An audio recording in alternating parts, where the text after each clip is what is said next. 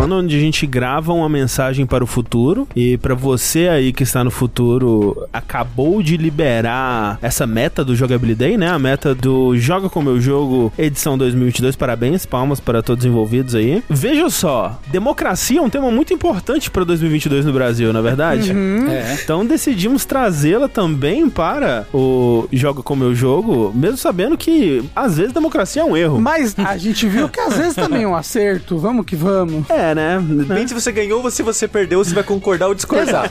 e o que aconteceu então, né? Pra quem não conhece o formato de Joga com Meu Jogo, normalmente a gente decide uma ordem, um indica um jogo pro outro, né? Então, por exemplo, eu indicaria alguma coisa pro Sushi, o Sushi indicaria alguma coisa pro Rafa, mas esse ano a gente fez um pouco diferente. Com a ajuda de pessoas da comunidade, Especificamente do nosso grupo do Discord. do nosso grupo do Discord, a gente abriu primeiro uma enquete onde as pessoas poderiam sugerir qualquer jogo que elas quisessem pra cada um de nós quatro. É, Especificamente, elas botavam, ah, eu quero que fulano jogue esse jogo aqui. Exatamente. E aí deixamos isso aberto por alguns dias, né? No, rolando na nossa comunidade do Discord. As pessoas escolheram, sugeriram centenas de jogos pra cada um de nós, assim. Muito obrigado a todo mundo que participou. E aí, dessas centenas de jogos, a gente foi lá e olhou quais jogos que encaixam primeiro com o formato do jogo como eu jogo. Porque, por exemplo, muita gente tava sugerindo RPGs imensos, né? Jogos tipo da série Trails e coisas do tipo que a gente poderia jogar, mas a gente jogaria só um pedaço, né? Dado a limitação de tempo que a gente tem. E outros jogos que foram selecionados foi por critérios de ou apareceu muitas vezes a mesma sugestão, ou é uma sugestão interessante, ou é um jogo que a pessoa não jogou, né? Porque muitos jogos que surgiam lá, não, o o Tengu claramente já jogou isso, né? O Rafa já jogou isso, então não vai entrar pra lista. Drakengard, acho que o Tengu nunca jogou isso daqui. Não, não. As pessoas ainda confundem muito a minha voz com a do sushi. é mesmo? Tengu, eu às vezes confundo minha voz com a sua ouvindo o podcast.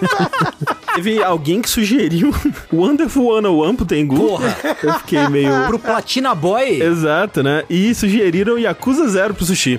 Eu fiquei... Aí é sacanagem, né, Às bicho? vezes a pessoa tava zoando. É, às vezes tava zoando, né? Às vezes tava zoando. Que nem teve muita gente que sugeriu Red Dead 2 pro Rafa, né? Mas... Ah, não, é- porra. Aí é pura sacanagem. Mas ó, sem que não tô fazendo um julgamento de valor nem em cima de ninguém aqui. Às vezes a pessoa realmente começou a ver a gente agora e não tem É, obrigação de saber acontece, nada. exato. Não tem, ninguém tem obrigação de saber nada.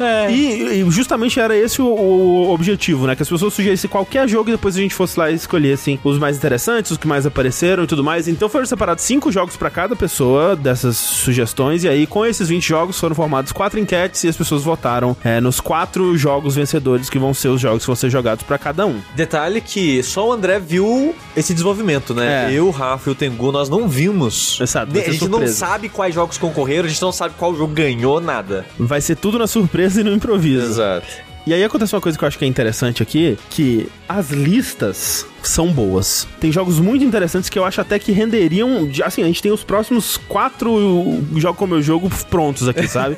que são realmente jogos que seriam muito interessantes para serem jogados, mas os vencedores, eu acho que em todas foram os menos interessantes. É mesmo. Vamos falar a lista, né? Eu vou citar os quatro que não ganharam e aí eu vou citar o que ganhou de cada um. Então, os meus jogos, que eu já sei todos, já sei qual ganhou e tudo mais, né? Mas fazer aqui o, o, o drama ainda assim. Em ordem, então, do menos votado pro mais votado. Harvester, um adventure muito esquisito de PC. Outcast, um grande clássico de PC, muito esquisito também. Gostaria muito de ter uma desculpa pra jogá-lo, assim. Em terceiro, Eternal Darkness.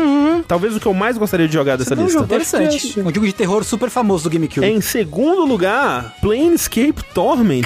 Olha. Adoraria jogar Planescape Torment. Quase ganhou, inclusive. Qual que é esse? É um jogo que inspirou o Disco Elysium. Ele é um RPG bem focado em narrativa. É pra baseado em PC. D&D. É. E, como eu disse, talvez o menos interessante, que eu menos tenho interesse de jogar, mas tenho ainda, tenho interesse. E é o jogo que você vai jogar, o que ganhou. E é o vencedor, é o jogo que eu vou jogar. Soma. Ah, Soma! Não jogou Soma? Nunca joguei. Eu joguei um pouquinho de Soma quando ele lançou, achei muito assustador e parei. Cara, eu jurava que você jogou e gostou.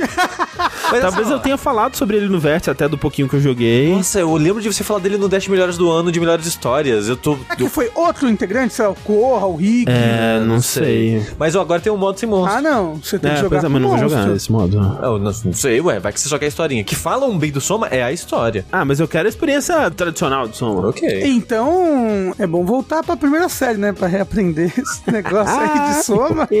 É o pessoal que voltou nesse jogo só de sacanagem, André. Pra ensinar matemática, é isso? Exatamente, É, essa é a piada, é a grande piada da- dessa O votação. André vai, vo- vai voltar desse jogo com matemática 3. Ó, fica a dica que eu joguei jogo e não gostei. Então vamos lá pra lista do sushi agora. Ai, meu vamos. Eu tô ansioso. Eu tô com muito medo, André. Muito O medo. que, que você acha que ganhou a sua lista, assim? Ah, sei lá, uma parada muito escrota. Mas certamente, sei lá, tem que zerar Smash. Você tem que jogar. é, Você tem que jogar Sonic Force.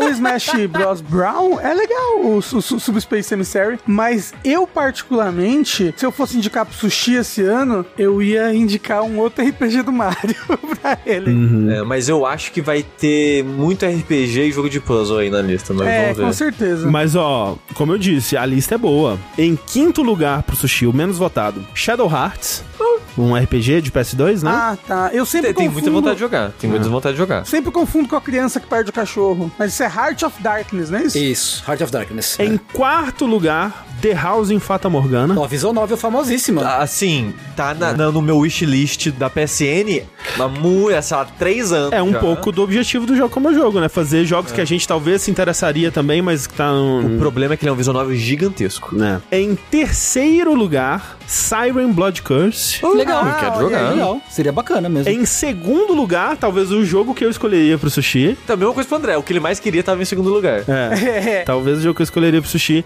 Thief, o original. Ah, porra. Ah, tenho muita Com vontade. Tem certeza. no Steam, por sinal. Co- Como assim? Que que é? Que, FIFA? Thief, ladrão. Thief. Ah, Thief! Ah, o original! O de 98, né? Que é um, é um precursor aí dos Immersive Sim, né? Um jogo muito famoso, muito importante, né? É. E em primeiríssimo lugar, e o jogo que o Sushi deverá jogar para o Joga Como Eu Jogo 2022, The Legend of Zelda Minish Cap. Eu já joguei. Você já jogou? Já. Então é hora do golpe. É hora do golpe. Pera, você já zerou o Miniscap, então? Já, já. Emulador de Game Boy. Teve uma época da minha vida que eu só jogava emulador de Game Boy. Então o golpe aconteceu aqui, né? O primeiro lugar, ele é tomado pelo segundo e Sushi terá que jogar Thief. Olha, eu confesso que quando o André falou Legend of Zelda, meu coração parou. Ah, sushi! Eu fiquei com muito medo de mandar um Wind Waker, de mandar um Twilight Princess. Porra, eu. É, porra, o AS assumiu, né? Realmente. Ah, o Thief, porra, maneiro. Legal, né? Legal. não é um Legend of Zelda, que é a melhor série de todos Porra, os melhor, é, tempos. ma- é ma- um programa mais interessante. Mas muito mais interessante. Estou, é. estou triste. E essa é uma possibilidade considerada, tá? A gente tentou, assim, pegar jogos que a gente acha que a pessoa não jogou, mas, Mas é tem difícil, alguns. É, tem alguns aqui que eu não tenho certeza. Porque eu acho que eu realmente nunca falei. Fiquei falando assim, nossa, Miniscap, adoro Miniscap. É, ou, ou eu odeio Miniscap, sei lá, É. sabe? né? Então vamos lá pra lista do Rafa. Eita! É, olha só, Rafa, é melhor você ter medo mesmo. Ah, não! É melhor... É, Eu já. Nossa, já joguei, Eu gente! tomei spoiler de um jogo da lista quando fui postar o de lista hoje. Eita. Ah, é. Que eu vi as pessoas comentando, tipo, a gente vota naquele jogo É. pro Rafa.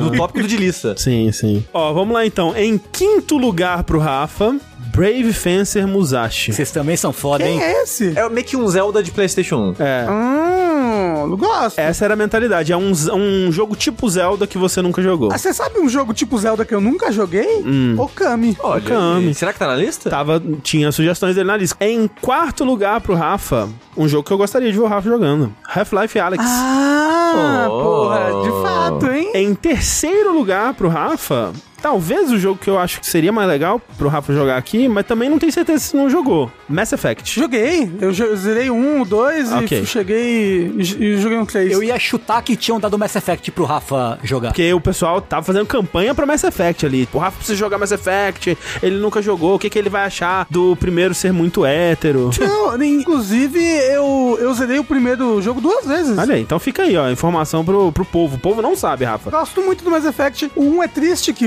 você não consegue namorar o moço lá, mas você consegue namorar ele no 3, É se você verdade. quiser. O. Kaidan. É, isso, o humano, né? É ok, né? Não, e tem um moço gostosíssimo no 2 que você não consegue namorar ele porque ele é hétero. Eu fico muito puto. Mas você pode namorar o mais bonito de todo, que é o homem de, de pele escamosa. Não, O não. Thane, isso. Nada contra alienígenas, até tenho amigos que são, mas eu prefiro namorar um ser humano. Em segundo lugar, esse foi quase, mas não vai ser. É. Final Fantasy IX. Era isso que eu vi. Porra! A gente não vai ter tempo de fazer o Rafa jogar Final Fantasy 9.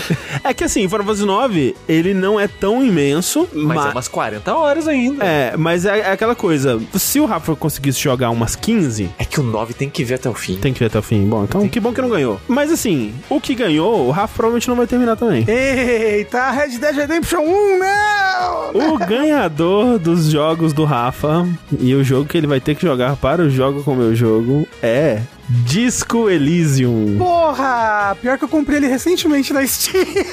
Aí pronto, resolvido. Ele não é um jogo longo. Eu acho que o lance, assim, eu tenho, eu, eu, com certeza não tem de nada, né? Eu acho que o Rafa vai gostar bastante de Disco Elysium, só que o lance é, eu acho que é um jogo que o Rafa, ele tem muita preguiça de começar, talvez. É, eu, Nossa, eu também muito. acho.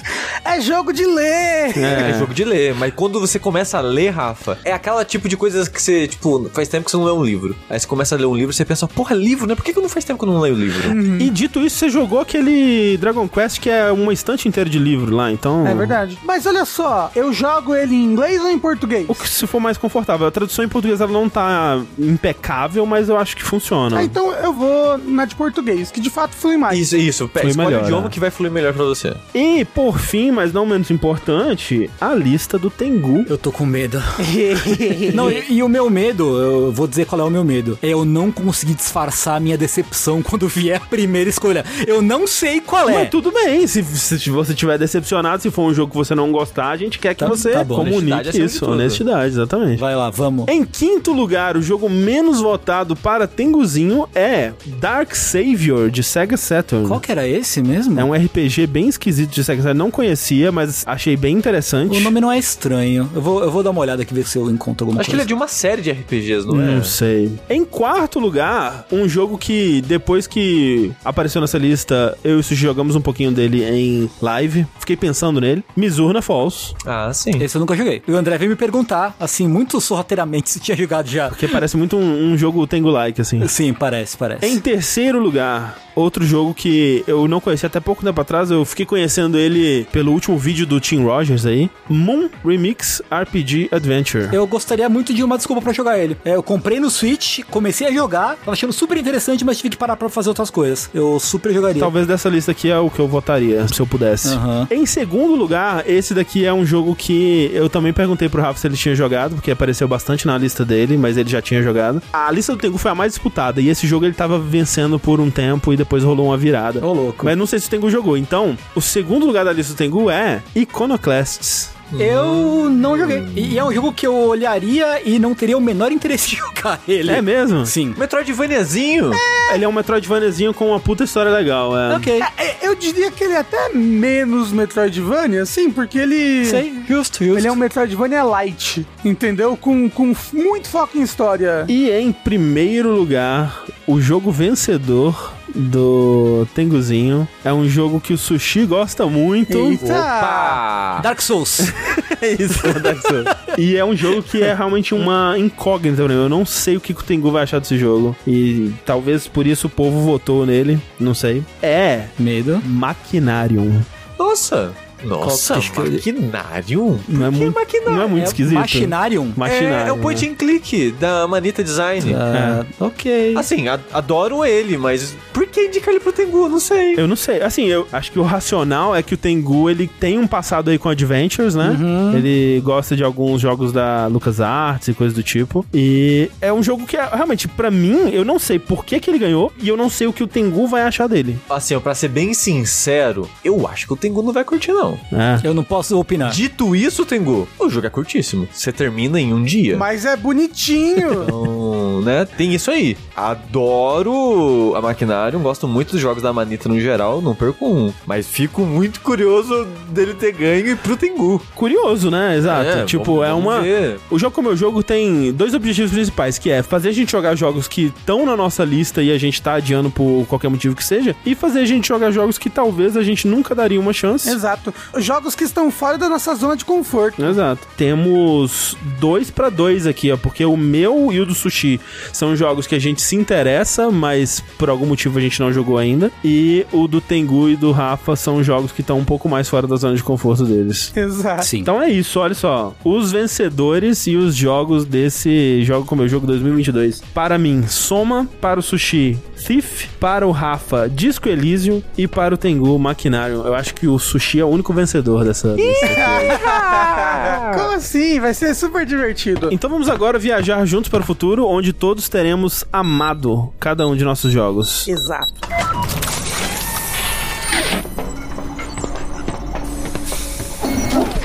Eu sou o André Campos. Eu sou o Eduardo Sushi. Eu sou Rafael Kina. Eu sou Fernando Tengu. E esse é o centésimo quadragésimo primeiro Dash Podcast no Jogabilidade.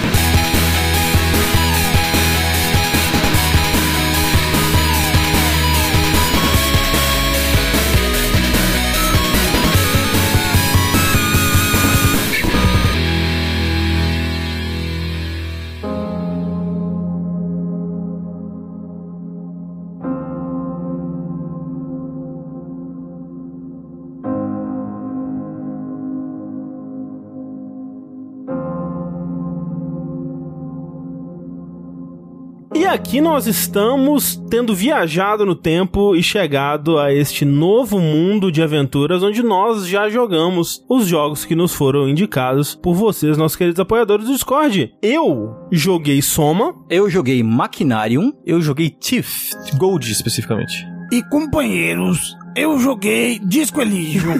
essa foi a, o resultado da experiência de Disco Elysium em Rafael Kina. o proletário. Eu posso fazer uma pergunta para todos agora? Por favor. Dado os cinco meses, mentira, os meses que a gente teve aí. Foram aqui uns três os- meses? Acho que foram dois, no máximo dois. dois, dois dois, meses, dois é. meses. Caralho, eu ia falar que foram tipo três semanas, mas tá Não, bom. foi dois, não, foi dois meses mesmo. Foram uns dois meses, é. Vocês já se sentem outras pessoas depois de ter jogado esses jogos? Olha, eu me sinto transformado pela experiência, de fato, sem dúvida. Eu me sinto. Não sei se transformado é a palavra certa. Mas eu vivi alguma coisa. Eu vivi. Não, foi. Foram decididamente foram sentimentos e foram sentidos. Eu, Ok. eu, eu me diverti muito, que é o E- que importa. Eu foi uma experiência muito interessante, né? Porque é um, é um jogo muito informativo, Tiff. Então. É verdade. Ó, eu queria deixar o sushi por último, hein? Tá o bom. sushi, ele é sempre uma caixinha de surpresa. Ele é- ele- sim, eu sim, acho sim, que sim. se eu fosse um ouvinte do jogabilidade, eu estaria. O que, que esse tal de sushi vai achar Eu desse jogo? aí? concordo, cara, porque realmente nunca dá pra saber o que o sushi vai achar pelas reações iniciais dele. E, em contrapartida, Ah. eu gostaria de abrir com o meu, então. Por favor, Posso por fazer favor. isso? Por favor. Pois bem, eu joguei Soma, né, gente? Que é um jogo que. As pessoas colocaram você pra jogar esse jogo, André, só de sacanagem, por causa das contas erradas. Exato. Talvez tenha sido por André, conta do- aprende a chamar aí. É, talvez tenha sido por conta de uma piada. Eu realmente não sei qual foi a lógica por detrás da escolha. Eu acho que é só tipo jogo de terror da empresa que você gosta, né? Mas ele nem é de terror, terror, né? O Soma, que eu Ele saiba. é. Foi uma das coisas que eu descobri sobre ele, por exemplo. que ele é de terror? Que ele é de terror. Porque realmente eu, eu ouvia dizer que, ah, ele não é tão de terror assim comparado com outros jogos da empresa. E realmente ele não é tão de terror quanto a Amnesia The Dark Descent, né? Que foi o jogo anterior ao Soma. Pra contextualizar, Soma foi o jogo de 2015 lançado pela Frictional Games, que é o estúdio por trás da série Penumbra e por trás da agora série Amnesia, né? Tipo, eles não desenvolveram o Machine for Pigs, mas eles fizeram o Dark Descent, eles fizeram o Amnesia Rebirth, que é de dois anos atrás, se não me engano, e ano que vem eles vão lançar o Amnesia alguma outra coisa, Que é o 3, tecnicamente? é, seria o 4. Quatro. Né? E seria uma coisa meio mundo aberto. Eu tô curioso, assim, parece um jogo de terror ousado. Uhum. Mas o Soma é interessante primeiro porque ele não é Amnesia, né? Ele é o estúdio tentando uma terceira coisa nova ali. E ele veio alguns, muitos anos depois do sucesso de Amnesia Dark Descent, que foi um, talvez um dos jogos recentes de terror mais influentes de todos, assim, né? Que mudou por vários anos como os jogos de terror são feitos, influenciou até, se você for ver, Resident Evil, né? Resident Evil 7 só é o que é por causa do sucesso de jogos como Amnesia, que influenciou Outlast, que talvez tenha possibilitado aí Alien Isolation, PT e outras Uma coisas. porrada né? de indie, né? Muito jogo indie. Foi um dos precursores também dos desenvolvedores indies entenderem o impacto que um jogo pode ter quando é jogado por um grande streamer. Sim. né?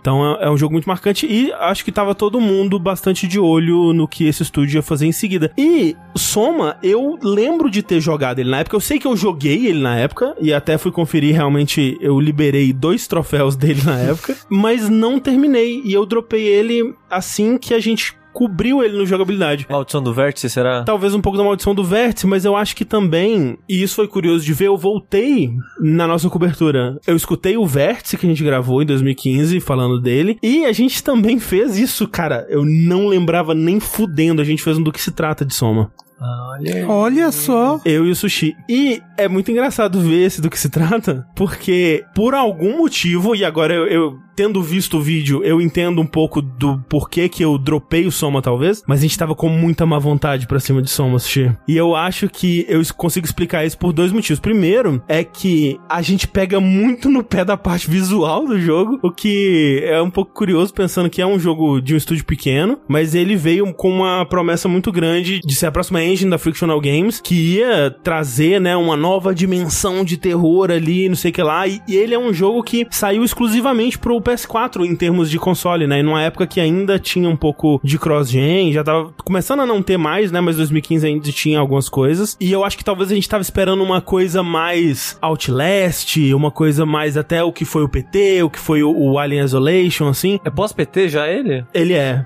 A gente cita o PT no, no vídeo, inclusive. E o Alien Isolation também, né? Que tem muitos paralelos deles serem em estações abandonadas, né? Por mais que um seja no espaço, outro seja no fundo do mar. Eles têm similaridades visuais ali. E a gente pega muito no pé do jogo. A gente fala, nossa, Bioshock era mais bonito. E tipo, foda-se, quem falaria um comentário desse, sabe? é porque vocês eram comparação. muito gamers É. nessa época. É, o que eu lembro dele, eu nem lembrava da- de nada de aspecto visual dele. O que eu lembro da minha opinião sobre ele é que a história não me pegou muito, Uhum. que normalmente é o ponto alto do jogo, que quando as pessoas falam bem de Soma, falam bem por causa da história, Sim. e eu já tava cansado desse tipo de jogo. Exatamente. Eu acho que o Porque- segundo ponto é esse. Já tinha Alien Isolation, já Uhum. tinha PT, já tinha outras coisas que estavam começando a mudar o formato É, disso. É pegar aquilo e tentar coisas diferentes, né? É. Tipo, 2016 foi ter o Resident Evil 7. 2017. É 17? Ah, ok. É um pouquinho. Mas comecinho de 2017, né? Então, É. quase 2016. Justamente, eu acho que o ponto principal é esse, que ele é um jogo ainda muito na pegada do Amnesia, né? Ele ainda é um jogo de terror em primeira pessoa, com aquelas mesmas mecânicas que a gente conhece lá desde o Penumbra, né? Que é de você ter uma coisa bem tátil com o mundo, né? Então, se é uma porta, você clica e puxa pra abrir. Se é um, Armário. é um armário, você puxa a porta. Se é, né, é uma gaveta, você tem que ir puxando de gaveta em gaveta pra ver o item. Aí você pega o item lá dentro, rotaciona ele. Você pode arremessar os itens, esse tipo de coisa. Coisa que funciona muito bem pra VR, hein? É verdade, é verdade. E que também é um jogo de terror onde você não tem recursos pra enfrentar o que tá te perseguindo. O seu recurso é somente a sua astúcia, a sua capacidade de se esconder e de navegar. Chorar um- baixinho. chorar baixinho no escuro, navegar o ambiente pra não ser visto, não ser pego, né, pelas criaturas que estão te perseguindo. Isso realmente já tava um pouco cansado, né, na época. Eu lembro até que no, no próprio Outlast, assim, eu já tipo, ok, vai. Acho que eu tô pronto pra um jogo de terror um pouco diferente, assim. Aí você jogou Five Nights at Freddy's. Exatamente. É que essa altura ele devia ter uns 10 jogos, né? Já. Já passou essas cinco noites faz muito tempo. Mas é, o que eu lembro da minha experiência do jogo foi ter achado assim, ah, ok, ele não é tão de terror assim, né? Até por ser pós Gone Home e outros jogos desse tipo, ele já tinha uma pegada mais Walking Simulator, ele tinha uma pegada um pouco mais adventure nele, assim, mais exploração. Ele não era tão aterrorizante, eh, dedo no cu e gritaria quanto a Amnesia era. Depois teve até patch que tirava os monstros. É, ele né? tem uma opção que não tira o monstro, mas o monstro ele não te mata mais. Ah. Então você ainda vai ser perseguido, você vai ter que se esconder um pouco, mas, né, se você quiser só passar uma parte comum, você pode bater a cabeça e, e, uh, seguir em frente. O, que- o que eu acho que é um bom meio termo aí pra pessoas que, né, não querem jogar esse tipo de jogo, mas querem experienciar a história, o mundo e tal. Mas o que eu me lembro é justamente isso, que ele era menos aterrorizante do que os outros jogos do estúdio e que a história ela era interessante, mas até onde eu joguei ela não tinha me fisgado ainda. E eu vou dizer que eu fiquei muito surpreso e muito feliz de ter terminado esse jogo, de ter tido essa experiência. E eu fico pensando no impacto que ela teria tido em mim se eu tivesse jogado na época. Porque enquanto eu jogava, eu pensava em outros jogos mais recentes que tinham tratado de mesmos assuntos e feito coisas que eu tinha achado muito legal. Nossa, o Soma já tava fazendo isso aqui em 2015, sabe? E para falar um pouco do jogo e explicar o que, que eu gosto tanto nele, eu vou ter que falar com spoilers, né? Então fica aqui o aviso já. Mas se a premissa do jogo te interessar, né, você corre atrás e, e joga, porque eu recomendo bastante. A premissa do jogo é terror no laboratório submarino com robôs, é isso. É, a premissa do jogo é a seguinte: você controla um sujeito chamado Simon Jarrett, que é um, um cara normal no Canadá, nos tempos atuais. O jogo se passa em, começa em 2015. Um dia você tá no carro, você tá dirigindo com uma amiga sua que trabalha na mesma loja de quadrinhos, eu acho que ele trabalha. E aí vocês estão conversando, fica implícito que o Simon tem algum interesse romântico nela, não sei o quê. E aí, pá, bate um carro no seu carro, os dois capotam, o Simon sobrevive com sequelas e a garota morre, a garota Ashley. E aí o Simon, quando você joga com ele, ele tá no processo de ir visitar um médico que vai tentar nele um tratamento experimental para as lesões que ele sofreu no cérebro, porque os médicos tradicionais falaram que ele tem um mês de vida, alguma coisa assim, o cérebro dele tá sangrando, ele tá tendo que ir sempre Ah. no, no médico para drenar o sangue e aliviar a pressão, mas que é uma lesão muito grave, né, e não tem muito que fazer na, na medicina atual. E aí ele vai pra esse. Ainda nem é doutor, né? Um, um pós-graduado aí de neurociência, alguma coisa assim, que tem um método onde ele vai tirar uma foto do seu cérebro, montar um modelo do seu cérebro no, no computador e, através desse programa que ele desenvolveu com um colega dele, eles vão poder criar um modelo e testar diversos tipos de tratamento e experimentar diversas coisas pra ver o que é que o cérebro vai responder. E ao invés de tentar coisas que poderiam ser prejudiciais, né, eles vão descobrir o que é melhor pra fazer no tratamento e testar e aí aplicar de vez na pessoa mesmo. E aí você vai lá, né, e é é meio preocupante porque quando você vai no prédio ele, é- ele tá todo ainda em construção, assim, né? É, a faculdade pública. Exato. É tudo assim. Ele fala, ah, vai ser como tirar uma foto, vai ser super rápido, né? E aí você põe uma parada na cabeça, ele, ah, vamos escanear o seu cérebro. E aí, pá, dá um flash, e quando você acorda, você tá num lugar completamente diferente, abandonado, vazio, numa cadeira parecida, mas você vai descobrir que você tá quase 100 anos no futuro, num laboratório submarino, que é uma estação científica chamada Pathos 2. E O jogo tem um, muitos termos gregos, é soma, é o nome do jogo, é o termo grego pra Somar. não, é o termo grego pra corpo, é um dos temas que o jogo aborda. E nessa estação você vai começar a descobrir muitas coisas, né? Uma das primeiras é que o mundo meio que foi pro caralho, o mundo acabou. Caiu um cometa na, na Terra e esse cometa gerou um impacto tão grande que dizimou toda a população da superfície, com exceção do pessoal que tava trabalhando nessa hum, estação submarina, né? Ou supostamente porque você não encontra ninguém vivo, você encontra só uns robôs muito curiosos, né? E in- interagindo com esses robôs, começam a surgir alguns dos temas principais do jogo, que é um jogo que vai tratar muito sobre hum, humanidade, né? O que é ser humano, o que é estar vivo. Então, por exemplo, você vai descobrir que a inteligência artificial da estação, ela É o HAL. é tipo um HAL, ela descobriu que o planeta foi atingido por um meteoro, que a humanidade morreu, e ela entra num modo de preservar a humanidade. E aí vai pra uma parada meio Asimov, assim, que é aquela coisa, ok, essa IA foi programada pra ajudar os seres humanos a impedir que os seres humanos morram, mas essa IA entende o que é a vida, essa IA entende o que é a humanidade, então o que ela começa a fazer é escanear as pessoas vivas e reproduzir essas pessoas em corpos que não vão perecer. Então ela começa a colocar chips com cópias dos cérebros dessas pessoas em robôs. E você vai descobrir, bem cedo até, que você também é um robô. Você não é o Simon Jarrett com 100 anos de idade. Você é a cópia que foi feita em 2015, acordando agora, 100 anos depois, num corpo que é, na verdade, uma mistura, né? Um corpo humano falecido com o gel estrutural que a IA usa pra comandar as coisas, pra controlar as coisas, e um binóculo robótico lá pra poder enxergar. E é daí, por exemplo, que vem os inimigos do jogo, né? Que são outros experimentos dessa IA em tentar colocar esses seres vivos, esses seres humanos, nesses corpos robóticos pra eles poderem sobreviver, né? Sem ter recursos que eventualmente acabariam e tudo mais. E esses robôs, eles estão tentando encontrar outros seres pra serem aglomerados, né? E, e serem tratados e cuidados dessa forma. Então, eventualmente, né? A maioria dos, dos seres humanos que estão nessa estação, ela- eles acabam morrendo nas mãos desses robôs. E eles são meio que os inimigos que você tem ao longo do jogo. Como a gente falou, né? Tem que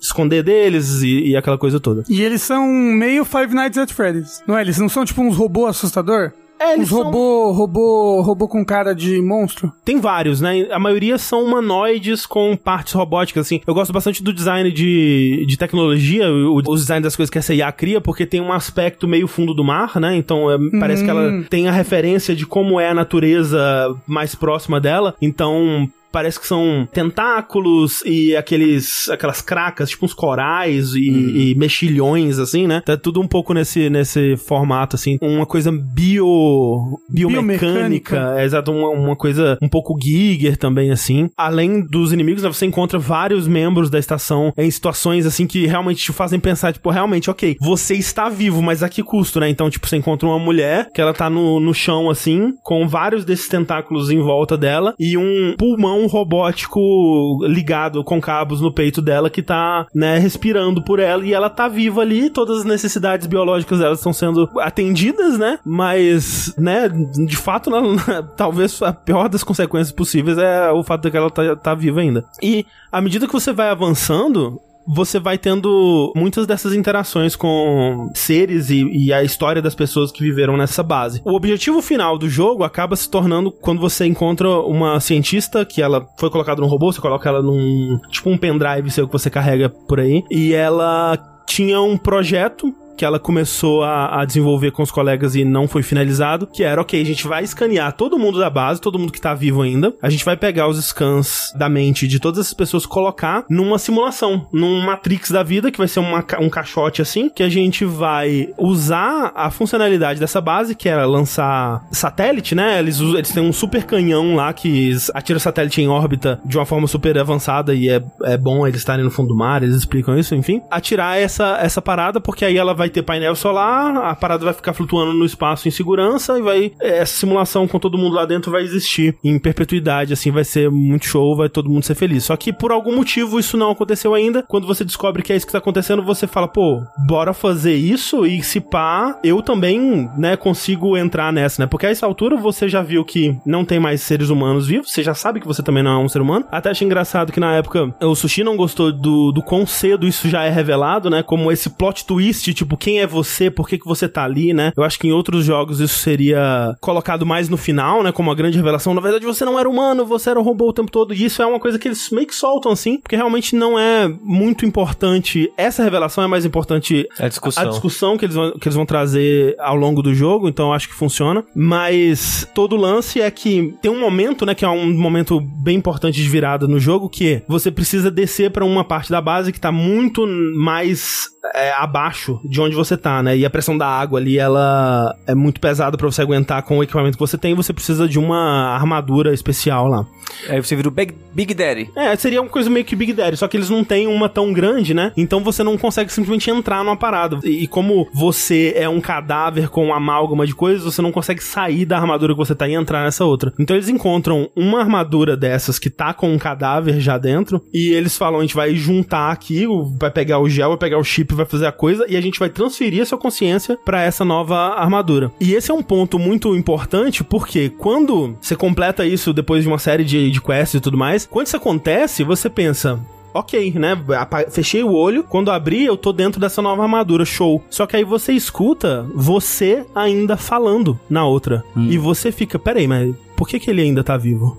Você só copiou, né? Você copiou, exato. E aí, ele tá, ué, mas a- a- o outro Simon, né? Ele tá, ué, mas não funcionou, que coisa estranha, né? Vamos tentar de novo. E aí ele é colocado pra dormir, como procedimento da, da parada. E você tem essa decisão, né? Tipo, o que você vai fazer com essa pessoa? Porque é muito interessante, tipo, óbvio, essa não é uma discussão nova, especialmente em ficção científica no geral, né? Mas é muito interessante como é colocada e como é apresentada dentro de um jogo onde você tem essa perspectiva de primeira pessoa o tempo todo, né? Você é o Simon. Você tá vendo tudo do ponto de vista dele. E quando a sua perspectiva muda pra esse novo Simon, você entende. Ok, eu não sou mais aquele Simon, eu sou esse Simon, eu sei que esse sou eu. E essa é a perspectiva que o personagem tem também. Ele não tem nenhuma dúvida de que, não, esse outro Simon que tá ali ainda, ele tá no passado, ele não é mais eu. Eu de verdade sou esse Simon agora. Então quando o jogo ele te pergunta o que você quer fazer, você quer desativar os sistemas, né, dele pra matar ele, ou você vai deixar ele aqui? Muitas questões aí são, são importantes, né? Tipo, tá, eu posso deixar ele aqui, mas o que, que ele vai fazer? Agora a gente pegou o que era o objetivo dele, a chance dele de perpetuar a existência nessa simulação e a gente tá indo embora. Ele vai ficar preso aqui nessa estação, sem o que fazer, com esses monstros aqui em volta. Ao mesmo tempo, aquele Simon, ele tem certeza de que ele é o Simon verdadeiro. Se ele visse esse outro Simon que eu sou agora, ele também acharia que é um impostor, ou que não é ele de fato, né? Até então, eu era aquele Simon e eu tinha certeza de que eu era eu também. Embora já não fosse, né? Porque o Simon de verdade, ele já morreu. E você vai descobrir por documentos, né? Que o Simon de verdade lá em 2015, ele não conseguiu tratar a parada e morreu um ano depois. Ele já tá morto há mais de 100 anos, né? E é muito legal e é muito bem feito essa, esse momento dentro do jogo, né? Tem um outro que eu acho muito legal, que é você precisa descobrir uma senha que um membro da, da segurança lá sabia e vocês têm só o scan do cérebro dele e você tem uma simulação no computador, né? Que você tá literalmente sentado na frente do computador com o monitor ali. E aí você ativa, aparece uma cena, como se fosse uma cena de um jogo, com o cara sentado na cadeira. E você tem que tentar conversar com ele para convencer ele que você é parte da segurança e que você precisa dessa senha. E aí quando ele acorda e começa a duvidar, não, isso aqui tá errado, isso aqui não é real e tal, você tem que desligar ele, tentar coisas novas até conseguir enganar ele a te dar a parada. Só que toda vez que você desliga ele, você tá matando ele. E quando você liga ele de novo, você tá iniciando do ponto que ele sofreu o escaneamento, né? Como se ele estivesse acordando, é como se tivesse aquele flash. E a- o momento seguinte é o momento que você tá vendo ele acordando daquele processo o- ali na cadeira. É, é tomar anestesia quando vai. É, exatamente, é isso Você mesmo. tem um pum, você pisca e tá em outro lugar? É isso? Exatamente. E aí fica essa coisa, né? Tipo, ok, a gente tá prendendo ele aqui e a gente não tá fazendo nada demais com ele. Mas quando você começa a pensar que o scan do cérebro do Simon tá nessa base, porque essa tecnologia de escanear cérebros, que foi feita por esse cara, começou a ser feita por esse cara em 2015, e 100 anos depois ela já é algo que existe na ciência, foi criada muito a partir do scan do cérebro do Simon. Ele foi um cérebro de legado que foi usado como base para desenvolver essa tecnologia. E aí você começa a pensar, caralho, o Simon deve ter sido revivido e morto, experimentado e ativado e desativado milhões de vezes. Tipo, cientistas do mundo inteiro usaram o cérebro do Simon, que tem o mesmo grau de senciência e entendimento de quem eu sou e sentimentos e, e- e dores e memórias quanto o meu Simon que eu tô jogando, que é completamente, absolutamente humano e vivo. E isso, caralho, te dá uma bad forte, assim, sabe? Caralho, realmente isso aí aconteceu, né? Black Mirror, isso aí. É, é bem, é, é Black Mirror bem, né? Ficção, Ficção científica, científica, né, no geral. Asimov, né, brinca muito com isso. Mas levado pra um tom de terror. Exato. terror existencial. É, exato. É bom dizer que entre tudo isso, né, tem é, monstros querendo te consumir. e- Não, mas é- bem esse mesmo pensamento ele é muito aterrorizante, Sim, né? não, é. Eu acho até que... sofrido, muito pior do que qualquer monstro. né? Exatamente. Eu acho que, tipo, por mais que o, o jogo foi mais assustador do que eu tava esperando, né? Essas partes de, de esconder dos monstros, elas foram bem intensas mesmo. Mas com certeza as coisas que vão ficar comigo desse jogo são esses pensamentos que eu tive. Que, de novo, eles não são novos, né? Eu já joguei outras coisas, eu já li coisas, eu já tive. né, já assisti filmes que falam sobre isso. Mas é o jeito que eles são mostrados aqui. São muito bem mostrados. A atuação é muito boa. A escrita, ela não é impecável, mas é, ela mais acerta do que erra. E isso tudo nos leva pro final do jogo, que acontece o quê? Você consegue resolver tudo, passa pelo fundo do oceano, tem uns monstros horríveis no fundo do oceano, meu Deus do céu, socorro. Você chega na base que tem a pistola gigante que vai atirar a, a arca pro, pro espaço. É esse jogo que tem meio que umas tempestades no fundo do mar. Tem. Pra caralho. Nossa, é muito horrível. Assim, tem muita. Ele tem muitos pedaços onde você tá andando é, no fundo do mar, assim, né? E tem é, criaturas que foram também modificadas pela IA, peixes, né? Que foram modificados pela IA e viraram uns mutantes robóticos bizarros, assim. Tem uma parte que é muito boa que tá bem escuro, né? E você tá seguindo as luzes azuis, assim, da, da, marcação, né? E ventania, tipo uma tempestade É bem finalzinho, não é isso daí? é, uma tempestade do fundo do oceano ab- absurda, assim, te empurrando, e tá muito difícil de ver, você só tá vendo as luzinhas, luzinha, luzinha. E aí tem uma hora que tem uma luzinha um pouquinho diferente.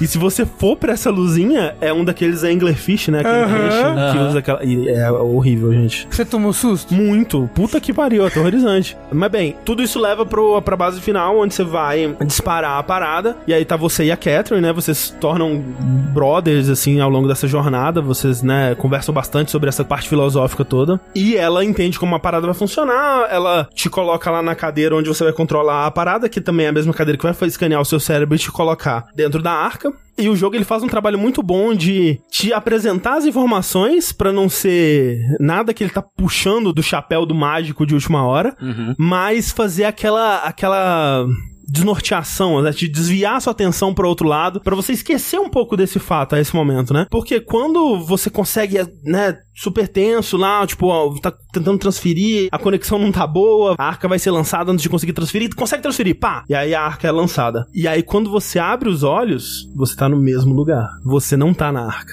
Uhum. E esse que é o grande truque dele, né? Que é ele agora te manteve onde você tava. Ele só não mudou sua perspectiva pra arca. E isso é muito interessante porque te coloca agora, né, na perspectiva de quem fica. E é assim, Desesperador? é desesperador porque você sabe que tem uma versão sua que tá no espaço e vai viver feliz numa simulação maravilhosa paraíso, mas você tá ali. E aquele é você. Aquele que foi lá não é você.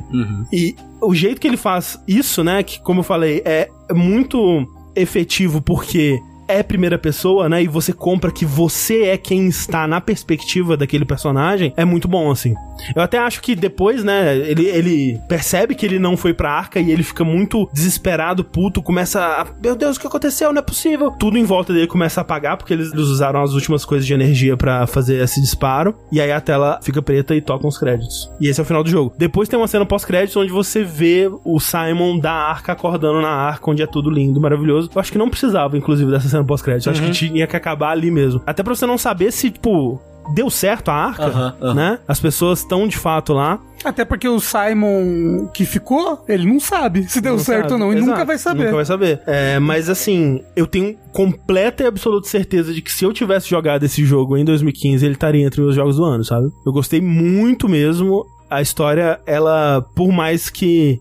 Como eu disse, já tenha visto isso antes em outros lugares. O jeito que é feito é muito bom. E eu não sei, sabe? Eu, eu gosto muito de jogo de terror, não só porque ele me força a enfrentar uma coisa que é difícil pra mim ali normalmente, mas o fato de que tem essa tensão o tempo todo me faz estar sempre muito atento a tudo que tá acontecendo, né? Então, tipo, eu tô sempre, tipo, prestando atenção em tudo que tá acontecendo, eu tô lendo todos os documentos, eu tô 100% ali com o jogo, né? Eu nunca tô num momento relaxado onde eu, tipo, ah, minha cabeça foi pra outro lugar. Não, minha cabeça tá sempre ali, porque é sempre muito tenso. Então eu gosto muito de jogos que usam a mídia do terror pra contar boas histórias também. Putz, foi uma experiência muito legal. Você lembra, eh, tendo contado essa história, você lembra dela, Sushi? De, não- de algum detalhe? Eu não lembrava de momentos específicos, igual, tipo, a, a parte de passar de um corpo pro outro. Eu lembrava do final. Uhum. E lembrava de alguns detalhes, lembrava da temática, coisa que Uhum, tentava uhum. discutir, já vi isso em outros lugares e tal. E pra mim, meio que ficou nessa, sabe? Tipo, ah, maneiro que eles estão fazendo, mas meio que eu já, em algum momento da minha vida, eu já passei por essas discussões. Uhum, uhum. Legal. E Sim. foi isso, sabe? E também, 2015, outra época, outro É, não, é- Eduardo. É, pois é, sete anos atrás, sabe? Talvez eu, eu hoje em dia teria apreciado mais do que eu apreciei há sete anos atrás, eu não sei. É, Mas na época eu, tipo, era um tipo de jogo que eu já tava cansado em questão de gênero e estrutura. Com uma história que, tipo, porra, maneiro, mas. Já vi antes. É, tipo, não me pegou tanto, sabe? Sim, Porque sim. tem gente, tipo, acho que sabe, o Patrick Klepke. Ele ama esse jogo, é um jogo da vida dele. Toda, toda vez que vai falar de história foda, ele fala desse jogo. E eu não tenho essa visão pra esse jogo, Uhum. sabe? Tipo, eu consigo ter um apreço, tipo, fizeram um negócio interessante, legal, mostrou pra muita gente que talvez não tinha visto ainda.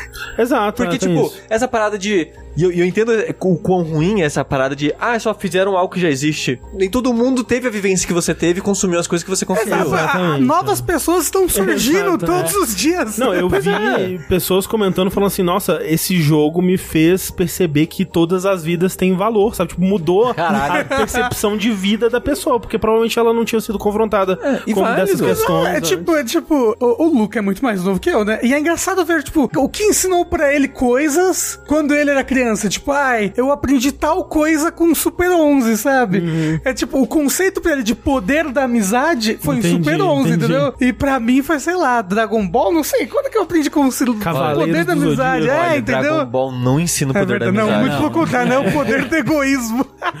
Mas é, tipo, engraçado. Novas gerações estão surgindo aí e estão sendo apresentadas pra novas ideias por novas mídias. E, É, né, e nem todo mundo é exposto às mesmas coisas da mesma forma. Ao mesmo tempo. Sim. Então, tipo, eu não quero diminuir o jogo. Na época talvez eu quisesse, mas hoje em dia eu já tenho essa visão melhor, mais madura. Quando eu falo isso, que tipo, ah, não me pegou porque eu já vivi isso antes, eu não quero falar que o jogo é ruim por causa disso. Mas não me afetou Ah, pessoalmente, sim, sim. não teve esse impacto em mim por causa disso. Sabe o que que é engraçado? Eu. Da minha perspectiva de quem nunca jogou o jogo, só ouviu falar através de, sei lá, Twitter, outros podcasts, eu sempre achei que era um jogo extremamente divisivo. Assim, tipo, muita gente não tinha gostado. Mas eu acho que E talvez. até hoje nunca nunca deu uma chance pra ele. Eu, tipo, ah, ele não é nada terror. Assim, Sempre que eu ouvi, ah, não é nada terror. Fui pra um jogo de terror, não tem nada de terror. É, eu acho difícil achar nada terror, assim. Eu, eu entendo você ter uma expectativa do nível de terror que ele tem. Mas, Ah, Talvez por, exemplo, causa do Amnesia. Talvez. Mas, por exemplo, eu tive muito mais medo com ele do que Alien Isolation, né? Um jogo mais ou menos da mesma época, por exemplo. Mas, assim, eu sinto que, na época, ele foi meio divisivo. Ele teve uma recepção meio mediana, meio morna. O que eu acho que. O sentimento que eu tenho com esse jogo é que ele teve uma parada meio. Não é cyberpunk, mas por falta de, de um outro exemplo vindo na minha cabeça agora, de teve uma, uma recepção divisiva na época que fez uma parcela grande ficar com preguiça. Exato. Com má vontade, assim, Que, sabe? que fez uma parcela grande nem sequer experimentar o jogo. Ao mesmo tempo, eu sinto que ele foi encontrando o seu público ao longo dos anos. E eu acho que talvez perto do lançamento, ele tava junto de outros jogos de terror que estavam sendo muito elogiados. Ele tava num contexto de ser um tipo de jogo de terror um pouco cansado, talvez. Mas pra outras pessoas que não estavam preocupadas em jogar os jogos lançamentos e só encontraram uma história de terror de ficção científica interessante, foram encontrando seu público com o tempo. E eu sinto que hoje em dia ele é um clássico cult, assim, ele é muito querido por muita gente, assim. E, se eu não me engano, ele foi dado já, né, na PS Plus. Já, já. Ou, tipo, já, já entrou em outros serviços, assim, eu não sei se Game Pass, mas eu acho que ele já foi dado na, na, na PS Plus em algum momento. Acho É. que foi sim. É. Já foi dado, sei lá, na Epic, eu não sei qual. Mas, tipo, é um jogo que realmente muitas pessoas tiveram acesso bem depois dele. Mas é engraçado pensar que. Por exemplo, eu só tenho a impressão. A impressão da, da mídia, a impressão da imprensa inicial do jogo. Sim, Então, sim. pra mim, ah, é um jogo que foi recebido medianamente. Uhum, uhum. E, e- e nunca eu tinha visto depois, né? Como ele é hoje em dia visto. Sim. Pra mim sempre ficou essa mesma impressão, porque eu nunca, nunca fui jogar depois. Não, isso acontece muito, né? Tipo, Uhum. dado o contexto que o jogo é lançado, ele às vezes, não vou dizer compreendido, né? Mas não é apreciado da forma como ele vai ser apreciado anos depois. Isso é Uhum. normal. Tanto por bom quanto por ruim, né? Tem jogos que lançam num hype absurdo, notas muito altas e depois ninguém lembra mais. E o contrário, eu acho que é um caso do que aconteceu com Soma. Eu quero destacar também que, apesar dele ter essa história que ela é meio batida, dependendo da sua vivência, né? Eu acho que o que me faz talvez ter comprado tanto a história também são os personagens. É a escrita, é a dublagem, né? Eu acho que o ator que faz o Simon, ele me lembra um pouco uma coisa meio James do Silent Hill 2, essa coisa um pouco pessoa normal que você consegue se identificar, mas que seja meio estranho como que ele reage ou não reage a certas coisas absurdas que vão acontecendo. Eu justificava, tipo, ah, é um robô, né? Ele não tem, ele não tem certos medos que um humano teria em dadas situações, assim, especialmente depois que ele entende que ele é um robô. E eu realmente me preocupei com ele, tipo, com a continuidade da vida dele e da Catherine, que é a, a cientista que vai com você. E tem, se você quiser se debruçar e, e se aprofundar bastante da história de todos os membros, né, dessa estação. Essa parte pra mim foi muito legal também de de descobrir sobre o jogo. E eu sinto que é um jogo que vai ficar bastante comigo, assim. Eu, eu realmente me arrependo agora, depois de, de ter jogado ele em 2022, de não ter, de ter dropado ele da forma que eu dropei, de ter... Não foi nem que tipo, ah, falei no vértice e não deu pra continuar. Eu lembro que foi meio que tipo, esse jogo não vale o meu tempo, sabe? Foi bem isso, assim, tipo, ah, eu tenho coisa melhor pra jogar. E putz, que pena, que pena que não tive essa experiência na época, porque ela teria sido muito mais marcante pra mim na época. Mas é porque era pra ser agora, não joga com o meu jogo. É, exato. Não, acho que nem isso. Às vezes, talvez o, o André de 2015 não, não fosse. Talvez Tirar tenha o apreciado, né? Talvez. Exato. Talvez, Ah, é. porque há sete anos atrás, a gente era, era, era, era outro ser humano. Não, tinha 5 anos de Ah, idade. Porra. É. Todo mundo de menor. Sabe uma coisa que eu reparei no vídeo? O sushi falava cara. O sushi não fala mais cara. Eu não sei, eu não saberia. Você falava, cara, cara. Tipo, ele fala assim, ah, esse, esse jogo é muito feio, cara. O sushi não, o sushi não fala mais cara. Também não é o desculpa, caso. cara. Não, Mas não é seria desculpa e não é o desculpa. caso também. É, porque esse jogo, do jeito que ele tá aí, cara, eu acho que rodava no PS3 tranquilo, cara.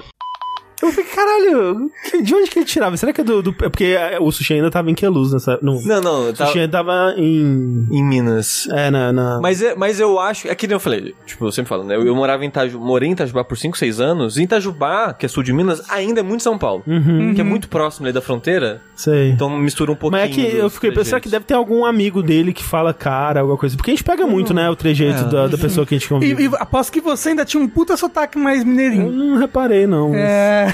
Fica aí, né, o convite pra assistir esse... Não, não, não, não, não, não, não. Não, não assista nada, ó, nada abaixo de 2020. É, e nos pode seus dashes. abrir uma contagem de caras pro sushi aí, quando tá streamando, né? Pô, cara. que isso, cara?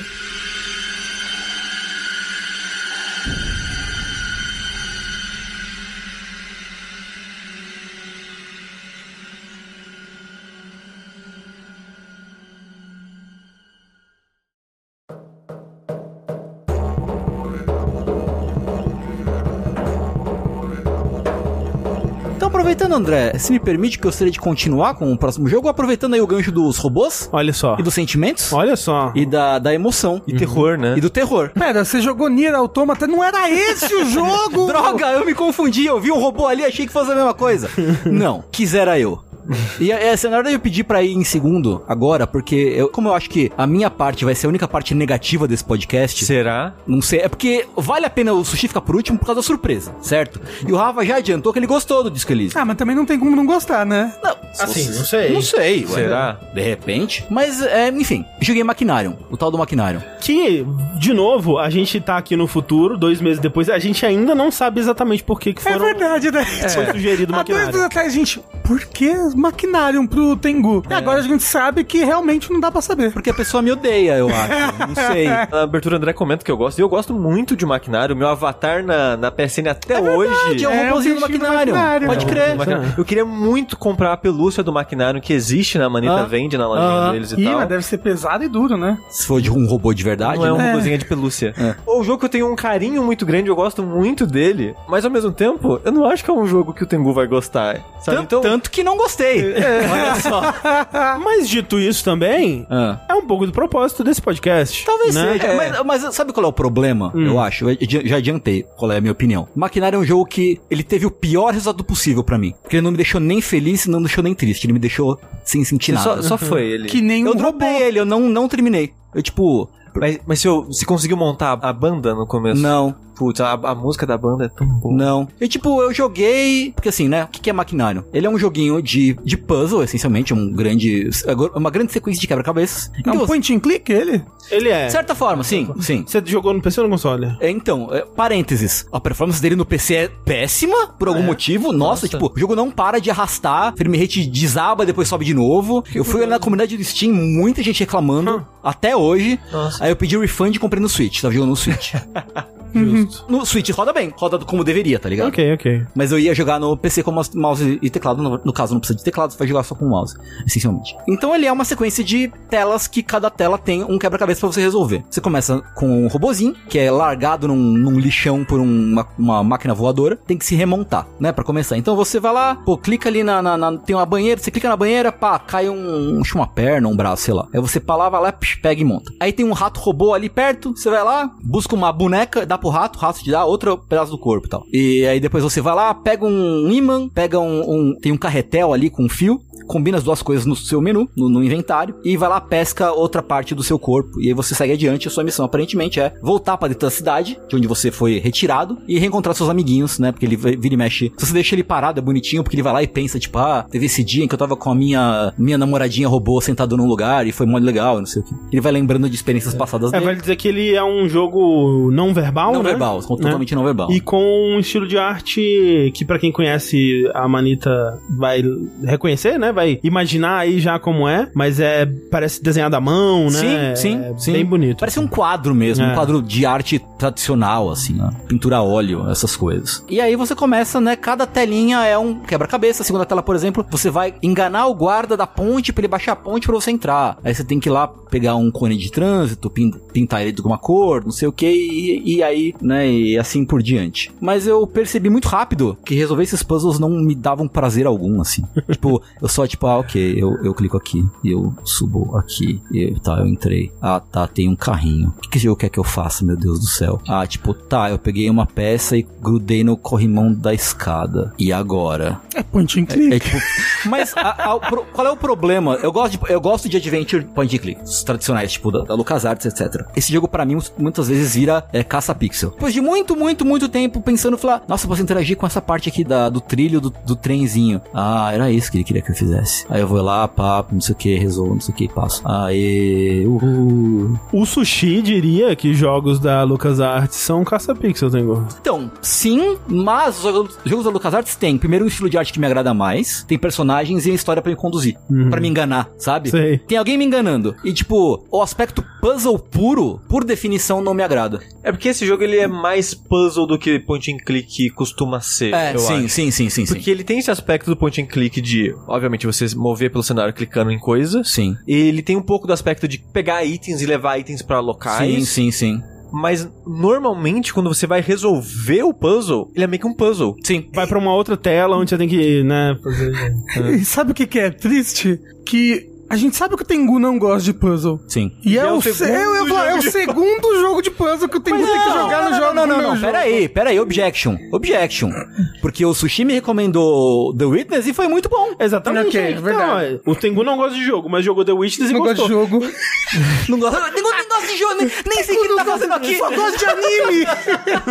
O Tengu não gosta de jogo de puzzle, mas aí foram recomendar The Witness e gostou. Então talvez Tengu, ó, agora tô entendendo já a nossa comunidade. Tengu gosta de point and click, que é negócio do LucasArts, e Tengu diz que não gosta de jogo de puzzle, mas gostou de The Witness. Mas vai que, né? Vamos recomendar uma mistureba dos dois pra Porra, ele. tá aí. Mas é porque o The Witness não é um puzzle, acho que tradicional no sentido que o Maquinarium é? Não, não é, são tipos Porque o, diferentes de puzzles. o, o, o Maquinarium é um puzzle mais tradicional de videogame, É né? porque o- é, é difícil até comparar, porque o- É. o, The Witness, ao mesmo tempo que o, o puzzle é um puzzle simples, que muita gente na época tentava diminuir o jogo falando que é um jogo de daquela revista Passatempo, sabe? ele tem todo o aspecto de exploração. Sim, tem um mistério, tem você Exato. descobrir, tipo, o estalo Pontos de... de visão. Tipo, caralho, a lógica disso é isso, puta que pariu, que nem eu até falei no podcast. A hora que eu descobri que a ilha formava várias linhas pra você conectar, tipo, caralho, sabe?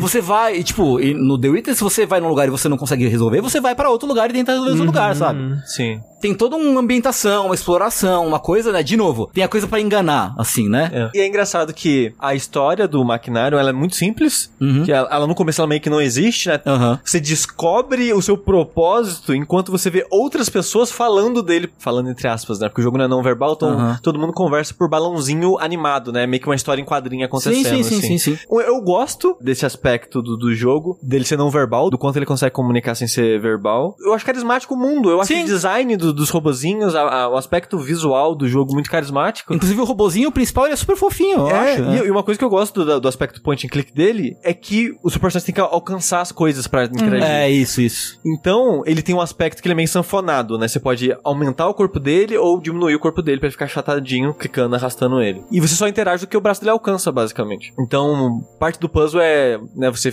aumentar ele, diminuir Uhum, ele uhum, e fazer sim. esse tipo de coisa. E eu gostava desse aspecto, e eu gosto de puzzle, né? Uhum. Né, As pessoas já sabem disso, mas essa parte me levava. Mas eu não sei se o Tengu conseguiu chegar, que no comecinho dele de fato é tela puzzle, tela puzzle, Uhum. tela puzzle. Mas quando você chega na cidade, Hum. vira um pouco mais point and click. Porque a cidade Hum. fica mais aberta. Aí tem várias coisas pra você fazer e resolver. E no final meio que culmina num... né, Num outro bagulho. É, numa região final, digamos assim. É. É que você encerra o jogo. Eu, eu acho que eu parei antes disso. Passei pra tela da cadeia e teve. Depois eu já não lembro mais. Depois eu fui assistir um pouco, assim, sobre o que, que eram as outras, os outros puzzles e tal. Eu falei, ah, bacana, mas tipo, ok, eu tô vendo que esse jogo não vai sair muito disso. E eu sei que se eu for tentar insistir, vai ser um bagulho que vai virar meio uma vontade, tá ligado? Então é, é melhor eu parar, assim. Porque assim, eu acho que o mundo é, é. O mundo, tipo, tecnicamente bonito, mas pra mim não é uma estética atraente também. Eu acho os robôs fofos, mas é meio que isso, assim. Ele é meio que. Ele é meio que um, um destilado de quebra-cabeça, assim, né? O foco dele é mais quebra-cabeça do que qualquer outra coisa. E isso não me, não me pega, assim. Realmente não me, não me motiva a continuar. Uma pena. É... O que você achou do sistema de dicas? Eu achei Você interessante. Que aparece que o robô começa a pensar em alguma coisinha. Aí o livro, né? Que você tem que fazer o joguinho de nave pra liberar. Sim. Eu achei muito sagaz. É, pra quem não jogou o jogo, sagaz. tem um sistema de dica pra todos os puzzles do jogo. Uhum. E ele está num livro. Só que pra você abrir o livro, você tem que fazer meio que um minigame de jogo de navinha. Você tem que vencer um minigame de jogo de navinha, que é a chave voando pelo cenário pra chegar no final e abrir o livro. Aham. E quando você abre o livro, as dicas vêm em etapas, né? Então, você, quantas páginas você for virar, é, vai ser o mais próximo que você vai chegar da, da resposta. Sim. É que eu, que eu acho um sistema interessante. É que é pra, é pra você pensar assim, o quanto eu realmente quero essa dica. É, é, meio que isso mesmo. É. É. E é- mas é um minigame simples, assim, não é nada Sim, super, sim. super complexo. Não é um Toho da vida, assim. Você já jogou Zack and Wiki? Já, eu gosto muito do É Zack que eu gosto demais de Zack and Wiki. Eu falar, é um jogo de puzzle muito legal. É, então, eu gosto, eu gosto dele também. Eu gosto dele também. Eu lembro um puzzle que eu empaquei no maquinário. Acho que talvez foi o único, um dos poucos que eu empaquei. Que tinha um botão verde e um vermelho. Não. no final, eu fico puto. Eu já joguei esse jogo, sei lá, umas 20 vezes ao longo da minha vida. Eu já terminei no PC, fiz 100% de troféu no PS3, comprei no PS4 depois. Então é um, é um jogo que eu jogo muito. E teve uma época assim que eu jogava ele todo ano. Era aquele tipo de jogo que eu zerava todo ano. É um jogo quando você sabe fazer, sei lá, duas horas você Nossa, termina é, ele, né? Eu, tava- eu vi no. YouTube, tipo, um gameplay completo, sem comentários, duas horas. É, o jogo ele é curto quando você sabe o que tem que fazer. Ah. E sempre empaco no final, porque é um puzzle musical. Sem nenhuma dica sonora, Ah. de nada. De, dica no sentido de, ah, ele vai falar que isso é um Fá, ele vai. Nada. Tipo, é som. Foda-se. Replique sons e faça puzzles com sons aí. E eu não consigo. Eu não, eu não consigo. Puzzle de som sem dicas, coisas pra Visuais. facilitar eu entender o que eu tô fazendo, Aham. eu não consigo fazer. Eu, todas as vezes tenho que usar dica nesse puzzle. Caramba. Mas um puzzle que eu Mas empaquei... ele muda, tipo, a resolução? Não é a mesma, só que eu esquecia, né? Ah, tá. Que é tipo um pianinho, você tem que fazer. Eu não, não dava- Silent Hill. não decorava a ordem. E o Silent Hill ele finge que é um puzzle musical, mas não é um puzzle musical. É verdade. Você sabe que eu nem sei que puzzle é esse? É só porque ah, o grande mito, uma grande lenda de quando eu era criança, que, meu Deus, tem um puzzle impossível em Silent Tem que Hill saber com tocar piano, uou! Exato, era um É. negócio assim. eu, que fazer uma aula de ah, piano eu nunca vou jogar." conseguir. Na verdade, você tem que saber inglês, né? É. Exato, que era muito pior. Pois é. É, porque não tem nada a ver com som, você tem que ler o poema e interpretar ele. Uhum. Mas é um puzzle. Não era aula de piano, era aula de interpretação de texto. Isso, Puta, literatura muito- o tempo todo. Muito difícil. Era que tem uma hora que tem um passarinho num fio de telefone. Aham. E o passarinho ele replica o que você faz. Então quando você estica o corpo pra cima, o passarinho meio que estica o corpo pra cima. Ah. Você comprime o corpo, o passarinho ele joga o corpo pra baixo. Então quando você faz isso rápido, ele fica balançando no fio de telefone. Ah. Você tem que fazer senão ele cair. Ah. E tipo, como é que eu ia saber disso? Meu Deus. É, É, esse é um fato. puzzle que eu empaquei. Entendi. É, mas, é, é- mas é um jogo que eu, eu gosto muito da personalidade dele. Sim, é tipo, De- é, é um jogo que eu vejo assim, tipo, pessoas normais pirando nele, assim. pirando O porque. Rui e a Vani? Essa piada pros Oh, velhos. caralho, Só pros 35 mais aí. Caralho, caralho. Beleza. Eu adoro a Amanita Design. É, então, eu é isso que é o gosto lance. muito tipo, do estúdio. você já viu outros jogos desse estúdio? Ah, de nome não sei, É. Sam Sam Roast. Sam Roast, Não. aquele Creeks, Não? Creeks. É, Tem o. Pilgrims. Não. Eu não. ia falar esse, o Cook é um que o Sushi ama também. E é, e é muito uma coisinha de livro infantil, né? o É o, o Kukeu, o Botanícola. Botanícola. Sei. Eu tenho sei. Sei, mas não sei. conheço, mas não conheço. Botanícola. É, é, o Kukeu, ele é uma outra vibe, porque o estúdio, eventualmente, ele separou em dois. Uhum. Um que era um pouco mais legado de point and click, que é o do Maquinário, e um outro que é uma parada mais experimental, assim, que foi fazer Botanícola, foi fazer o Kukeu, que são mais quase vinhetas, assim, esses jogos de... E o Kukeu, ele é muito inspirado numa animação, eu não lembro qual país que é a Manita Design agora, mas ele é muito inspirado em animações infantis da cultura deles. Uhum. Parece coisa europeia. assim, muito, é. sim, sim. Lembra muito um- uma, europeia. Uma- umas sketches de Cartoon Network, de, de Jetix, sabe? É, tipo, é, é meio que isso, é tipo... Fox Kids. O, o Kukeu é isso que o o Sushi tá falando, são sketches. Então, tipo, tem cenas. Em todas as cenas, o Kukeu ele tem que pegar um, uma cereja, né? E aí é tipo, como que o Kukeu vai pegar a cereja nessa situação? Aí você clica, clica, ele pega a cereja e vai pra próxima cena. E que é, É muito isso. legado também, André, de PC do É, começo dos anos 90. Aham, o- os, os CDs do McDonald's que eu digo. Hum, é o rock do Ronald. Dance É, eu não- com Ronald. Não conheço esse, mas é aquela parada de. Ah, o legal é clicar e ver o que acontece. Isso, isso. E isso é é muito a vibe da Manita no geral. Eles vêm muito desse legado de coisas interativas de PC. Tanto que você vai no site deles, tem tipo clipe musical que eles fizeram que é, é sobre clicar em coisas enquanto um músico viaja pelo mundo. Eles são muito dessa vibe de. Ah, clica e vê o que acontece, vai ter uma piadinha visual e é isso, segue, segue a vida. E eu não sei o que tem no estilo deles que, que, que me pega muito. Eu gosto muito do estilo, da vibe, do, do humor, das coisas deles. Mas dito isso, eu acho que não é pra todo mundo também, não, sem né? dúvida, sem e, e eu, tipo, eu, eu acho muito, muito lindo. Eu nunca joguei nada neles, devia, né? Devia, eu acho que eu gostava. Acho que sim. E é tudo Assim, muito curtinho, Rafa. Eu era muito uma, uma, uma criança que comprava CD-ROM na banca, sabe? E cantava o rock do Ronald. Você, Rafa, Dance com no, Ronald. no fundo do seu coração, você é uma grande criança. É E verdade. eu acho que os jogos da Manita, eles têm um, um quê infantil, Sim. Né? e lúdico. lúdico. é. Eu. Até o Creeks, né? Que eu acho que o, o André não chegou a terminar, né? Terminei, terminei. Terminou. Uhum. Que ele começa numa vibe meio. Vou ser um jogo de terror. Que é o jogo mais diferente que a Manita fez. Que ele é um jogo 2D de puzzle. Uhum. Ah, é aquele que você sobe dessa escada, que é tipo uma, uma casa gigante estranha, não é? Isso, isso. Que ele é um É. jogo de puzzle 2D, mas ele não é de clicar, é de você andar nas plataformas, né, Uhum. e tal. Só que ele tem esse milieu meio de terror, assim, e que ao longo do jogo, pra mim, Vai desconstruindo. né? vai desconstruindo Ah. e ficando meio fofinho e, e Uhum. coração quentinho. E quando o jogo terminou, eu terminei emocionado. É tipo o Tim Burton. É, um pouco. É um pouco Tim Burton. né? E, e eu não então, eu não sei o que a Manita tem em mim que ela me pega sempre, assim, sabe? Eu não, eu não sei. É um, é um estúdio que eu tenho um, carinho que nem eu sei explicar direito. Que bom. Fico feliz. Também fico feliz, na verdade não feliz, fico orgulhoso. O Rafa não fez nenhuma piada com Kukel.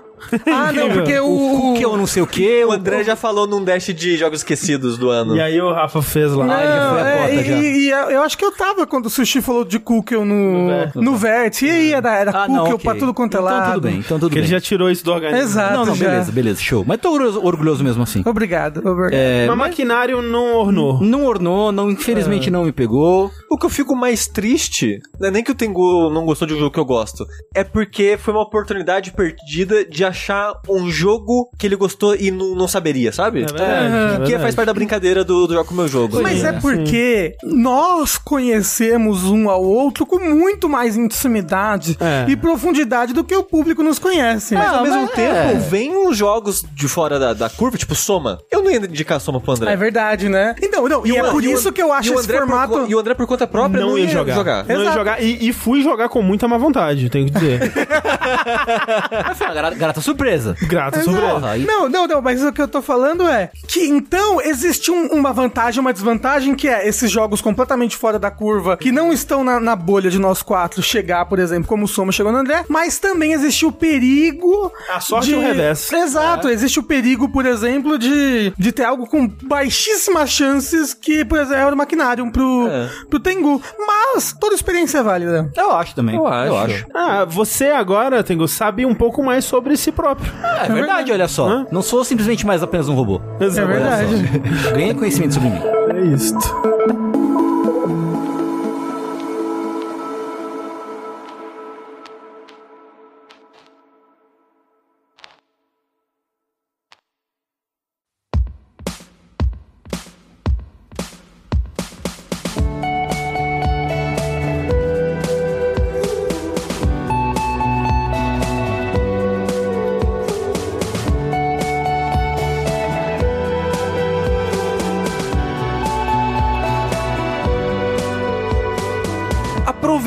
Aproveitando sobre conhecer mais sobre si mesmo, Rafa, Quem sou eu? você conheceu mais sobre si mesmo com Disco Elysium? Não. Eu Ok. conheci mais Próximo sobre o jogo. personagem. É, pra próximo, pode, pode ir o próximo jogo. Olha só, André, uma coisa, refresca minha memória. Era pra eu jogar Mass Effect, só que eu já tinha jogado, e aí eu fui pro Disc Elysium. Foi isso, é. Acho que o Mass Effect ganhou no seu, você já tinha jogado. Uhum. Várias assim vezes. como o Sushi, o primeiro dele era o Zelda. Do, é, Era- era um Cap, Cap. mas já tinha jogado Isso. também. É, foi isso aí. Ok, ok. E olha que bacana, hein, que foi Disc Elysium, porque é um jogo que eu tinha muita preguiça de jogar, porque é um jogo de ler. Sim. né? Ah, mas não, a gente está competindo com o Twitter. não, porque é 140 cataca, de cu é rola, gente. Porra, só porque o texto ficar no canto não quer dizer que não é um jogo. É um jogo de ler para um caralho sem parar. Sim. Né? Inclusive, eu, eu lembro que na época que saiu em português, né? Eu fui acompanhar alguns streamers que pensaram, não, agora, pô, em português eu vou fazer a live disso que eles vai ser maravilhoso. E aí a pessoa percebia o quanto ela tinha que ler pelas próximas três horas. E assim, todo mundo que eu vi começando uma live de Escolhido não continuou. Porque, tipo, velho, é muita leitura. É, é um, é um- porque é um jogo sobre leitura. É quase um Tanto- visual novel nesse sentido. É, Tanto que chegou um momento eu vou contar pra vocês o que eu acabei fazendo no jogo, né? Olha só. Disc Elysium, ele é a melhor, uma das melhores adaptações que a gente tem de um, de um RPG de mesa não violento, talvez, é, não focado em conflito, em combate, pra um videogame, sabe? Porque você, apesar de você não criar o seu personagem, você cria, você bota os atributos que ele vai ter, né? No começo. E a partir desses atributos que as rolagens de dado, que são várias vezes é, mostradas na tela, acontecem, isso determina o sucesso ou a falha em várias interações que você tem com os outros personagens ou com o mundo, né? É, o jogo ele tem literal rolagem de dado. Exato, é por isso que eu falei, até mostra na tela, assim, tipo, quais são os, os dados que você tem que conseguir pra alcançar, ele roda os 2D6 e baseado ali no- nos pontos que você alocou, ele consegue ou não ter esse tipo de conversa ou fazer esse tipo de ação, É, e- ou até mesmo conectar tais tipos de pensamento, É, que é sim. muito RPG de mesa, né? Exato. É isso que é interessante, né? Que, por exemplo, a gente tava jogando recentemente o Paintment, que ele tem muito de, disso, desse, desse aspecto de RPG, mas ele deixa, digamos, a, o teste de habilidade dele pra momentos muito específicos. O Disco Elysium não, ele tem quase tudo que você vai fazer tem uma rolagem, né? Tipo, qualquer coisa que exija esforço, seja ele físico ou mental, vai te dar um- uma rolagem ali e dependendo da rolagem você vai ou não conseguir fazer Não, aquilo. e e Pode- muitas, muitas rolagens escondidas, né? Tipo, Sim, pode ser desde você conseguir abrir uma porta até, sei lá, acertar um tiro. Não, não, não, mas assim, rolagens escondidas do tipo, você tá conversando com fulano, depois que você terminou de conversar, alguma coisa assim, você tem um pensamento que aparece só, sucesso, por exemplo. Sem aparecer a rolagem, sem você nem saber. Sim, Eu sim. acho que são até uns. umas coisas que tem em RPG mesmo, que é um. umas. Como é que fala? É tipo quando você passa num teste porque seu atributo naquilo já é autossuficiente. Passivo, Passiva. né? É. Ou quando o mestre faz a rolagem por trás do, do, do escudo ali também. Isso. Sucesso automático, né? É. Isso, tem vários sucessos automáticos também, dependendo do seu, dos seus atributos. Então, a loucura é também é que eu tinha acabado de comprar o jogo, porque tava em promoção quando eu recebi a missão de jogá-lo, né, aqui no jogo com o meu jogo. Então foi, ó. Mas olha só, eu tive que começar o jogo umas três vezes porque eu morria toda vez que eu ia pegar minha gravata, né? Porque. Acho que todo mundo. É. Como, como que é? Assim, porque, Tengu, eu queria criar um personagem com tudo nos atributos mentais, Aham. né? E nada nos atributos físicos. Sei. Porque pra mim fazia sentido, né? Ele é um cara que tá com muita idade, muitas drogas, muito álcool. Eu.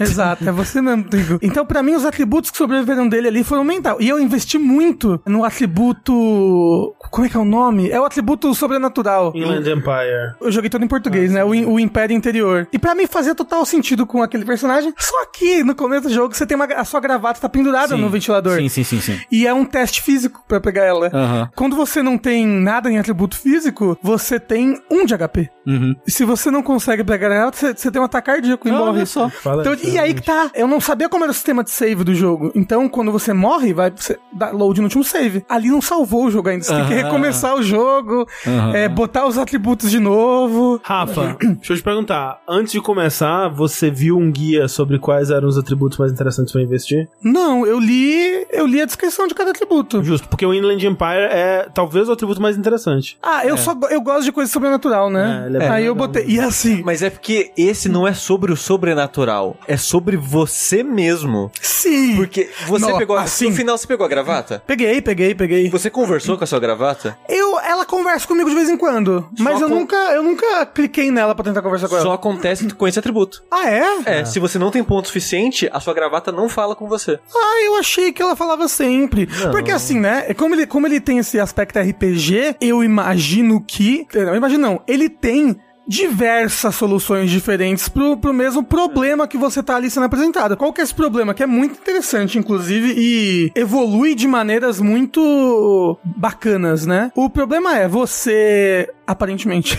é um detetive, foi chamado pra resolver esse caso de um moço que apareceu enforcado atrás de uma cafeteria. Passou-se uma semana que você tava resolvendo esse caso e aparentemente você tentou se matar, né? Ou você, tipo, bebeu assim, De absurdos, de uma forma, de uma forma suicida, né? E mas você não morreu. O Que sobrou ali do seu, do seu cérebro imbuído de álcool, consegue ele te acordar, só que você acorda sem memória nenhuma. Então você no jogo, você está descobrindo quem é você mesmo, o que que você fez, enquanto você descobre que mundo é esse que você tá, porque você acorda e, e se você não sabe muito do jogo, você pensa, ok, eu tô numa, nos Estados Unidos na década de 50, aqui, sei lá, 40, ou então talvez uma Europa, É, mais Europa, né? é, e aí você, você, você vai descobrir que não, é um mundo completamente fictício, fora do nosso, com suas próprias regras e políticas e facções e até, tipo, de maneira exagerada, até eu diria, em alguns momentos. Então você tem que descobrir esse assassinato, você tem que descobrir quem é você, o que que você fez nessa semana, o que que você acabou, é, o que coisa aconteceu meio- e você tem que descobrir o que que é esse mundo, né? Uma coisa meio se beber não case, assim. Exato, uma coisa meio se beber não case. Porque quando você acorda, todo mundo da cidade te conhece. Exato, porque, E fa- tem porque um faz trauma com você. É, porque faz uma semana que aparentemente você tá fazendo muita merda naquele Tocando lugar. zaralho na cidade. Não, e assim, tocando zaralho, nível extreme, assim, eu, eu acho que logo de começo eu ganhei um negócio tipo detetive que pede muita desculpa, sabe? Um negócio assim. Ah, não, eu ganhei Sorry, isso também. cop. É, só- Exato, porque caralho, eu não- o que, que eu ia fazer? Eu só podia pedir per- perdão pras pessoas. Gente, desculpa, eu comecei a jogar agora o jogo. Tá? A culpa não é minha que esse personagem fez essa merda durante uma mas isso semana. é, é interessante, né? Porque eu não vou falar o nome dele, não sei se você já descobriu o nome dele, mas o personagem, ele. Eu, eu- descobri. O Harry, ele é um personagem que existe, né? Ele já existia, mas essa estrutura narrativa te permite criar uma nova versão, tipo uma tábua rasa agora, né? Tipo, você agora vai decidir quem esse personagem é a partir daqui. E a Exato. história é muito sobre isso também, né? Mas ao mesmo tempo você descobre muito no passado dele que ele. que ele não era. Não era uma pessoa. É, não, ele não era uma boa pessoa, mas ele também não era incompetente, sabe? Tipo, quando, quando você descobre as coisas dele como polícia, ele era muito inteligente, sabe? Ele resolveu muitos casos, ele. Ele fez muitas coisas, mas ao mesmo tempo há algo nele. Porque assim, eu não zerei, eu tô, tô com umas 25 horas mais ou menos. É mais umas 5, 10 horas. Normalmente ele é umas 30, 35. É, é assim, eu tô jogando a versão, a Final Cut. Eu não sei se ela tem mais conteúdo. Ah, é, eu também não saberia dizer, não joguei. né? Eu não sei que conteúdos que ela tem extra. Uma coisa que ela tem extra e que, e que eu tenho certeza que aumenta muito o tempo do jogo, Tudo dublado. ela tem tudo dublado. E é boa a dublagem, é muito boa. Então eu ouço tudo. Uhum. Em português, inclusive? Não, é tudo. Em é- inglês. É, é tudo dublado em inglês, mas tem Ok. tudo traduzido pra português. Aham. E jogando no PC, eu não sei como é que é no console, você pode botar duas línguas. Aí, Hum. aí eu boto, por exemplo, português e inglês, e aí se você aperta L, troca. Ah, que legal. A língua. Ah, Bacana. aí. Que é, que, é, que é tipo. É muito bom pra quem tá aprendendo uma Aham. segunda língua. Porra, sim, com certeza. E, e muito bom, às vezes, tipo, ai, essa tradução, né? Será que é isso mesmo? Aí aperta L e fala, ah, ok, é isso daqui mesmo. eu, eu ia duplicar meu tempo de jogo, porque eu sempre fico pensando, sempre quando eu jogo um jogo em português, tipo, peraí, mas tá meio esquisito isso aqui, será que era essa a intenção mesmo? Exato, e aí você toca, você troca com uma tecla só. Apesar de que eu não joguei no mouse, mas eu, eu não joguei no mouse e teclado, eu joguei no controle. Então, tipo, várias vezes eu pe- pegava o tecladinho e tu trocava. Ah, era isso daqui mesmo. Aí, pum, voltava lá. E assim, vocês jogaram no mouse e teclado, inclusive eles? Sim. Sim, na época que eu joguei só teclado, tinha pra é. PC. É. Ah, ok. É, porque eu joguei no controle e eu, eu acho que ele é extremamente jogável no controle, bem legal e tal, mas ele claramente foi feito pra mouse, assim. É, não que ele tenha um mouse virtual, mas ele tem um, um círculo ao redor do personagem que meio que você leva o seu analógico direito pra direção mais ou menos das coisas que você quer interagir. E isso às vezes não funciona lá muito bem. E uma coisa que não funciona muito bem é os caminhos, né, que você tem que percorrer. Tipo, ah, tem uma jaqueta ali em cima. Eu não sei por onde que eu tenho que andar nesse cenário pra chegar nessa jaqueta. Se eu tivesse um mouse, eu só clicaria lá em cima, o personagem andando E ele sozinho encontraria lá. o caminho. E ele encontra o caminho, né? Porque é cheio de paredes invisíveis e obstáculos invisíveis. Então, tipo, o mouse deixa a desejar, mas, tipo, completamente jogável, até porque não, não é um jogo que você tem que ter pressa pra resolver nada, né? E eu fui jogando o jogo por umas. Eu falei que tô com umas 25 horas, eu joguei tipo umas 20 horas normal, por assim dizer. Eu investi um pouco no meu atributo de percepção, que eu acho que faz, fazia sentido. Eu queria ser um detetive cabeçudo, sabe? E eu acho que faria, fazia sentido eu, eu conseguir observar as coisas fisicamente. Hum, aquela mancha na parede, ou esse tipo de coisa assim. Ó, se, ainda, se você não tiver investido, agora é tarde demais, mas outro atributo muito legal é o Shivers, Shivers. Que é a relação Ah, dele com a cidade, assim. Ca- O Calafrios? É. Ah, então, é como. Porque eu botei 5 no atributo. 5 no inteligência, 5 no psique, 1 um no, no físico e um no reflexos. Então, eu nem consigo upar o Shivers. Sei. Só consigo upar ele um nível. Ah, ok, é verdade, tem isso. É, agora, por exemplo, no, no amarelo, que é o reflexos, o percepção visual ou fácil, eu consigo upar até o máximo. Não sei Sei. porquê. Talvez porque ele relaciona muito bem com os atributos mentais. Eu acho que sim, acho que tem uma. É tipo NEM, assim, os atributos que estão adjacentes. Exato, é. Upar também. E aí, esse, esse em si você consegue. Mas o Shivers, num dia que eu rejogar, eu pretendo rejogar um dia, eu ouvi muita gente falando que ele é muito legal, o Shivers. Eu acho Porque, que é um dos mais bem escritos, assim. É muito bonito os textos. porque o Shivers, a ideia é você, essa parada do calafrios, é que você sente a cidade. É como se você tivesse calafrios nos locais e você sente a história da cidade, a história do lugar que você tá. E você aprende sobre a cidade e pessoas e locais e quartos e- através disso. é co- Assim, o, o- tem um que é muito parecido com isso, que é o, o Esprit Corps. É que, é, negocinho. que é da de polícia, né? Exato, que você provavelmente imagina, eu não sei se existe um sobrenatural nesse nível do jogo, apesar de que o sexto sentido lá, o mundo interior, ele acerta muita coisa. É muito maluco as coisas que ele acerta. mas Me- mesmo, mesmo que misteriosamente. Porque o Spirit Corps, você, por exemplo, você liga pra delegacia, aí desliga e você vê toda uma cena que aconteceu na, na delegacia depois que você desligou o celular. Muito bom, É muito bom, é muito Não, bom. inclusive, é, é, eu, eu já tinha ouvido falar que ele é um jogo tipo, ah, ele é um jogo que você tem esses vários atributos dentro de você, atributos de RPG, e que eles em si são personagens, né, personalidades, e eles conversam entre si, debatem, discutem. É excelente. Só vendo isso em prática que eu É. consegui entender o quão legal isso é. Sim. E o quão impressionante é, né? Tipo, você pensar em questão de escrita, assim, tipo, nossa, que bacana, né? Se eu tivesse feito um personagem assim assado, se eu tivesse ido pra mais outros caminhos e. Porque tem, tem texto exclusivo, né? Se você tiver X pontos nos atributos, e tem também conversas entre os atributos se você upou os dois o suficiente. Então, é, eu ia falar, tem, tem, tem uma conversa entre quatro atributos meus que é muito legal. Que tem um atributo que é o. Eu acho que é a intuição. E ele briga muito com outros três atributos em relação àquela menina que fica fumando lá em cima. Porque ele fala, ela tá enganando a gente. E vocês estão tudo pensando, é, livrando ela da culpa. Né? E eles, não, não, imagina. E realmente, tudo que eles vão pensar dela, eles pensam com muito mais bondade, tentando ver ela de um jeito bom, do que eles fariam com outras pessoas, que eles são muito mais suspeitos. E ele ficar jogando isso contra eles, brigando, é muito, é muito bacana, é muito legal. Só que o negócio é, eu, eu não consigo, gente. Vocês sabem que eu não consigo, né? Se tinha algum, algum teste que era do meu atributo, dos atributos mentais, Ah, tá. eu repetia até. Até eu conseguir. Eu sabia que o Rafa ia fazer isso. Sei lá, enquanto eu jogava, eu tava pensando, putz, o Rafa jogando Skelizio, né? Tenho certeza que ele não vai falhar. Ele Nossa, não, ele não vai vai rolar solto. Então, E, e exato. assim, eu queria dizer, Rafa, provavelmente você já sabe disso, mas eu vou dizer pros ouvintes aqui, vai que alguém não sabe disso. Que esse jogo não tem falha, né? É, ele tem falhas nas rolagens, mas a história sempre avança. Exato. quando você Quando você né? morre, você morre. quando você morre, que você volta pro último save. E tem situação que a falha é muito mais interessante em questão de história e desenvolvimento, não só do caso, como do personagem. Uhum. O do karaokê, muito falhar bom, no né? karaokê é lindo. Eu não achei essa porra dessa música. É, eu nem lembro como é que ativa o momento, mas Não, eu, lembro eu tenho que ir lá cantar de noite. Meu personagem sabe que ele quer cantar. Ele sabe até o artista. Ele quer cantar uma música triste, mas não achei uma música triste. E a parada é. Se você falhar no teste, ele canta muito mal. E o pessoal fica tipo, caralho, que esse cara- tem uma pessoa morrendo no palco, o que tá acontecendo? é um jogo muito engraçado, por sinal, apesar dele ser muito sério em várias coisas. Aí eu pensei, beleza, vi a cutscene da falha, vamos avançar eu o jogo fico com com dó sucesso, dele, né? eu fico com dó. Aí eu dei load, passei no teste, ele cantou bem. Eu, ah, nossa, é só isso que desinteressante, né? E voltei a load e, e falhei e avancei com o falhado. Caralho, genial. Ele me apresentou muito mais sobre o personagem, porque o personagem depois ele fala, né, sobre ele ter cantado mal e esse tipo de Uhum. coisa. E eu senti que o personagem ele desenvolveu de uma forma mais interessante ali, sabe? Não, Tipo, não, não, não, não consigo, gente, eu não consigo.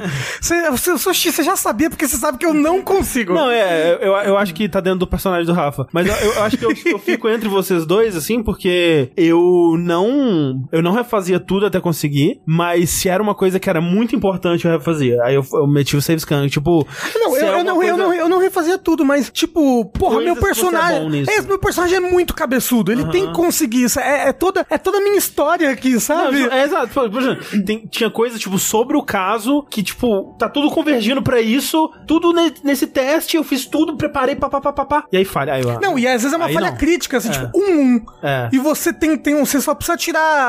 a- você tem que tirar acima de dois pra passar, sei lá. É. Aí vem dois uns. É. Que é falha que é, é sempre falha. Sim. Aí, é. porra, aí eu falei, não, não, não. não. Nesses casos, quando era um teste mais baixo, eu sentia, eu sentia no meu coração que eu deveria passar, aí eu fazia save scan. Então, só que eu tava meio cansado já de fazer save scan. Até porque uma coisa que eu queria muito e aí não tinha nada a ver com o meu personagem. E eu fiquei fazendo até conseguir, demorou para um caralho. Foi tirar o sorriso do meu rosto, que eu não aguentava Ah, mais olhar. Ah, eu- Não, e, e- é um atributo físico, é um atributo de neuro, sei lá o quê. Eu, eu ia perguntar pra você no começo, quando você tá falando da gravata, se você conseguiu sorrir, e é óbvio que você deu save scan até conseguir sorrir, né? Não, até, até tirar o sorriso, na verdade. É, mas ele, ele começa com um sorriso? Então, ele começa- É, ele não, começa com um sorriso que é meio arruipilante, Ele meio tipo, começa com a foto borrada, aí você Ah, pode é. se ver no espelho, é. ter o Isso. sorriso, e aí se você passa por um teste que é bem difícil mesmo, aí você consegue tirar o sorriso. Ah. Inclusive, o Yoshi que me contou, né? Porque várias vezes eu tomei, eu tomei dano na minha psique, né? Eu, porque como é que eu vou morrer de dano na psique? Porque o dano físico eu morri em um dano.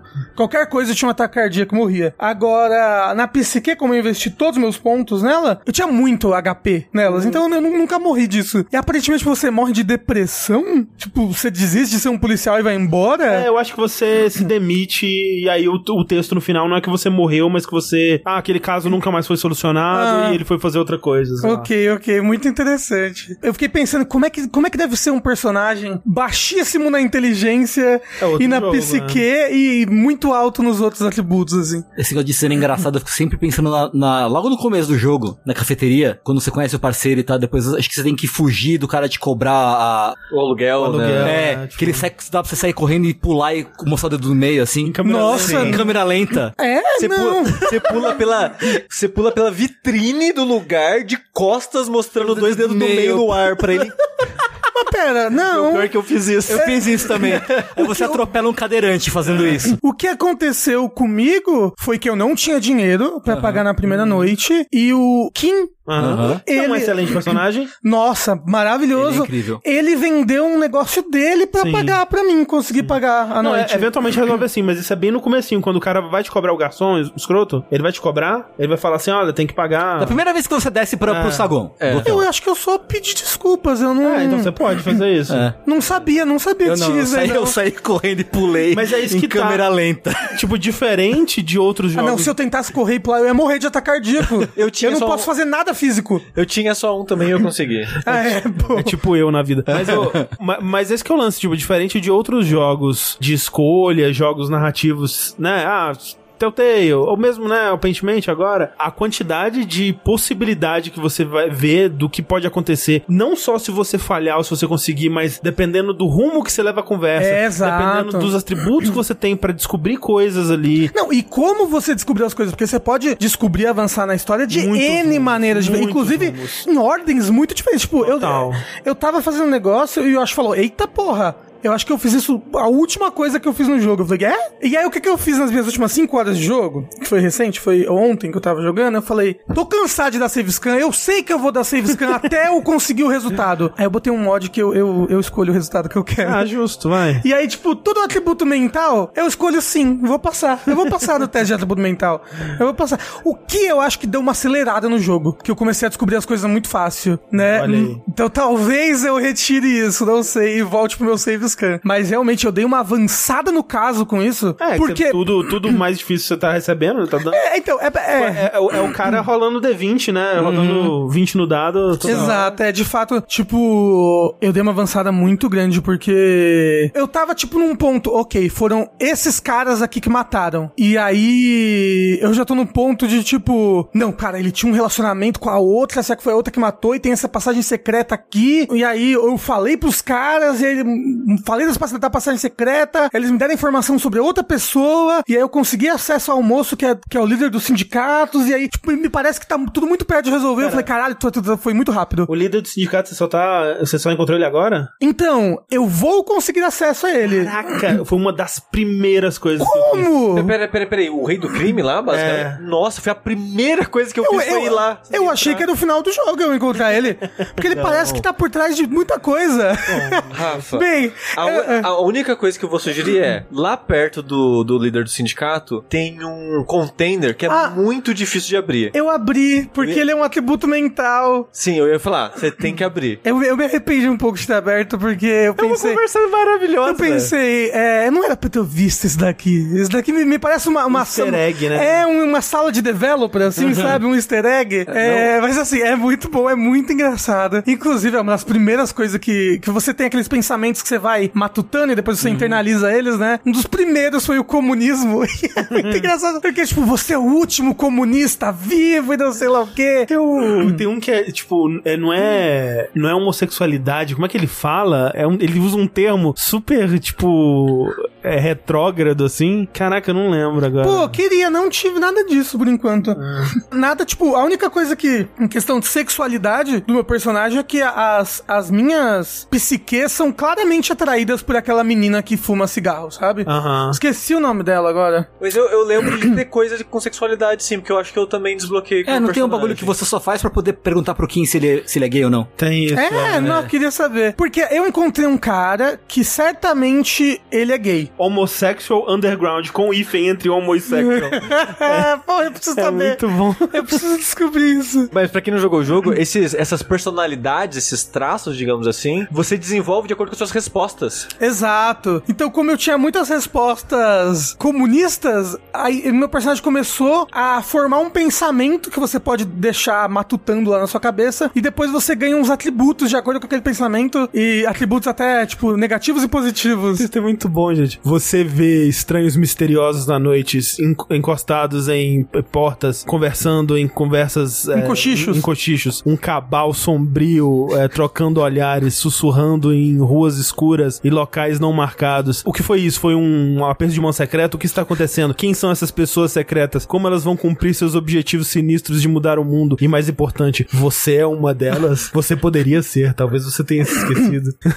Incrível. Ó, tipo, atributo do disco também, sabe? Quem foi um cara do disco? Sim, Também acho que é uma das primeiras coisas, né? Porque você, você tá muito ligado ao disco, né? Uhum.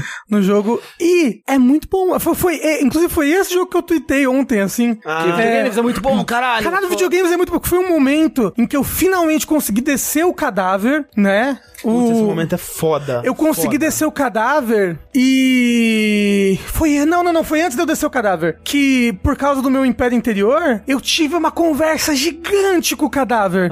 Assim, Nossa, ele é conversou muito muito comigo. foda. E depois, quando eu fui conversar com a mulher, eu falei, não, eu vou falar das coisas que eu sei, assim. E eu, e eu perguntei pra ela, tipo, ele morreu feliz? Porque ele me falou que foi o amor que matou ele, né? E o comunismo. Ele falou que matou ele foi o amor e o comunismo. e aí depois você descobre que, que, depois de um bom tempo, eu descobri, realmente, ele morreu feliz, né? E será que foi o amor que matou ele? Porque ele estava numa situação de amor. Mas e o comunismo? e por que que o meu império interior me diz que o meu destino está no leste? sabe? o que que tá acontecendo? É muito, é muito bacana. E depois que você desceu o corpo, você. Fiz a autópsia. Autópsia, não é muito legal a autópsia. Sim, consegui botar o, o dedo na, na cabeça dele pra descobrir alguma coisa. Uma dúvida, você tava falando da parte sobrenatural, etc. Você conversou com aquela mulher do barco? A capitalista. Então, ela, ela falou que não ia mais me falar mais coisas se eu não achasse quem Ah, tava tá. vendendo Ok, droga. ok. E eu não faço ideia de como eu encontro isso. Assim. Ela, ela não falou pra você, então, de, um- uma parada, de um, Um- um conceito, efeito. é. É, um- não, é, não é- algo meteorológico, mas é tipo, tem algo no mundo afetando esse mundo. Você uma, não. uma Um pale. fumaça, é uma, uma neblina, ele não falou nada. sobre Não, mas eu, eu já li nos livros o negócio do pálido, caminho pálido. pálido. Isso, é. É- Ela é a personagem mesmo que mais fala sobre o pá, esse pálido e a situação do mundo fora. É porque o jogo se passa todo numa cidadezinha. Na verdade, é um bairro de uma cidade. bairro. Exato. É, inclusive, em questão do, do bairro e da cidade, dos personagens, é, eu sinto que há alguns momentos, e é melhor pecar pelo excesso do que pela falha, é um pouco demais, assim, em Eu questão de, sentimento, é. de política e nomes e histórias Países e e país. Nossa, e eu, entre eu, tipo, não, países, eu, eu né? ficava muito confuso e eu tava ficava com preguiça de ler. Sim, Tava lá, sim, não, entendo. pera. Era um jogo que às vezes eu tava cansado. Eu falei, não, amanhã eu jogo mais um pouco, que eu não tô mais conseguindo absorver essas informações todas de. De lore. de é isso, de lore. É muita lore. É muita lore. Sim. E o começo mesmo, eu lembro de, de sentir isso mais no começo, que você sai ali da cafeteria, tem uns Tem a veteranos. biblioteca. Aham. Os veteranos começam a falar da guerra. É. Aí você vai pra estátua que é ali na frente. A estátua começa a falar mais da guerra. Uhum. Eu acho que eu consegui pegar a bala. Não- Teve alguma coisa na estátua ali que começou. Todos esses dois pedaços é tanto contexto de uma guerra que aconteceu. Aí fala dos lados, aí fala dos veteranos. Ah, não, se você tiver enciclopédia como um atributo alto, Eu tinha. ela sabe de tudo. A- A pessoa fala, ah, então, isso aqui é um, é um carro tal, vamos pra lá? A enciclopédia, carro tal, tal, tal, tal, foi feito em tal, tal, tal, tal, tal, montado por tal, tal, tal. E é, é- é legal porque é uma das coisas que você pode usar pra fazer muita amizade com o Kim, que ele Sim. adora carros, ele adora maquinários no geral. Então, tipo... Ao contrário do Tengu, que não gostou tanto assim. Mas eu, eu tô um pouquinho até. Tipo, hoje eu vim gravar eu pensei, ah, não, eu queria tanto ter terminado porque eu tô com medo da maldição do vértice a se aplicar esse dash, que eu quero muito terminar esse jogo. Gosto muito desse negócio de detetive, de descobrir um mistério, um assassinato. E é um mistério muito bom, muito interessante. Além do universo, de tudo ser muito interessante, e da fala, é, é muito interessante você pensar quem matou, por quê, da onde estão vindo essas pessoas. exato. E toda hora muda a sua perspectiva sobre, sobre os assassinatos, né? Tipo, sobre aquele assassinato. Né? Ah, não, foi fulano com certeza. Aí, nossa, não, com certeza foi essa outra pessoa. Eita porra, não foi, foi essa outra. Eita caralho! E, você vai, tipo, mudando e, e vai tudo formando um grande peça-cabeça. Essa cabeça. Um grande quebra-cabeça. Não. É, vai tudo, vai, vai tudo encaixando nesse grande quebra- quebra-cabeça e você começa a fa- fazer a cronologia da ordem, como elas aconteceram, Sim. né? A, a, a ordem cronológica das coisas que aconteceram. É, tipo, eu acho que seria muito fácil, não vou dizer muito fácil, né, mas seria até justificável esperado que um jogo que ele se foca tanto nessa gimmick das personalidades que conversam entre si e tudo pode mudar e tudo pode ser alterado e aí você, os status e rolagem de dados e esse mundo, olha como ele tem tanta história, seria compreensível se o mistério principal não fosse tão interessante também, É, né? se fosse uma coisa mais básica, É. pra servir quase de plano de fundo pra essa outra coisa maior, que Sim, seria sim. esse mundo, esse personagem. Só que não, né? É, não. O mistério, é, parece que tá tudo ligado no final dos contos do mistério. É uma história muito interessante. E eu acho, Rafa, que você deveria continuar. Eu vou. Porque eu. Eu quero. Eu diria que as minhas partes favoritas do jogo ainda estão pra acontecer. Porra. Dado o que você me contou, né? Tipo. É, ó, a, a última coisa que aconteceu pra mim em relação à história principal é porque eu faço muita coisa secundária, né? Foi que, entrando em spoilers, ok? Eu consegui com que os hards me falassem a localização da oitava, da oitava membra lá, que na verdade era a líder deles, e consegui com que meio que botar dúvida na cabeça deles sobre ela, a ponto de, deles, tipo, ah, então ela sumiu há tantos dias, ela foi pra tal lugar. Eu acho que eu não tirei essa informação deles. É, essa moça que você tá falando é a que tá num lugar escondido? Não sei, eu não encontrei ela ainda. então deixa, Ok, deixa é. É, eu, eu sei que ela, ela sumiu há tantos dias e ela, ela era a líder dos hards, assim. Uhum. Ela, ela é a oitava pessoa, porque o, o, meu negócio de criminalística lá é muito alto, então eu sabia quantas pessoas tinham andado no, no jardim, né? Uhum. Aí qual era o tamanho deles, o tamanho do pé e tudo mais. Tanto que quando, quando encontra o hard, ele já sabe, ah, são esses oito aqui. Uhum. Né, são esses oito. Então esses sete, cadê o oitavo? Aham. Você dançou na igreja? Não. Você pintou o mural? Eu intimidei a menina e peguei a tinta dela. Mas é, eu preciso achar agora. é, eu, eu não, eu não queria pegar a gasolina do Kim. Eu nem sei se pode, mas eu não queria. Eu tenho que achar outra gasolina pra tentar pintar aquele mural. Cê- Eu achei a minha ficha Uhum. e eu tenho boas pistas da minha arma e do meu. Ah, sim, do importante. meu. E, e assim, porque eu entrei na sala pra falar com o, o líder do sindicato. Sei. Só que ele começou a jogar um- na minha cara esse negócio da arma do distintivo. E eu comecei só a tomar dano no pisquê. Pu, pu, pu, pu, pu. Eu falei, eu vou voltar aqui quando eu tiver minha arma e o distintivo. Aí eu dei load Mas ó, e vou voltar lá quando eu tiver a arma. eu queria dizer que foi uma das últimas coisas que eu fiz. Falar com o sindicato? Não, consegui minha arma, meu distintivo. É, eita! Mas ó, você encontrou uma pessoa estranha na igreja? Não. Ok. O, assim, eu, porque eu fiquei muito focado nessa parte e eu fui explorando aos pouquinhos, né? Então, eu acho que daquela parte principal eu fiz muita coisa já. Eu me aproximei muito do Kuno.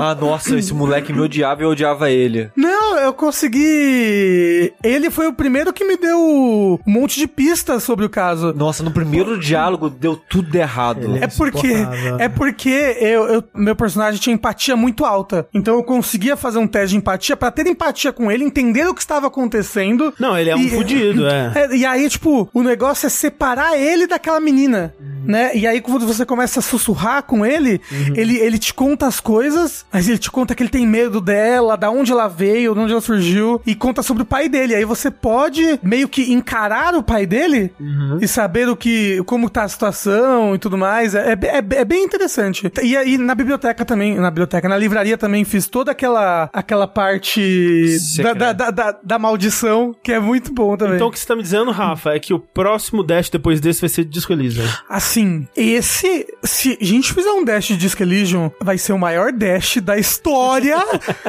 desse podcast.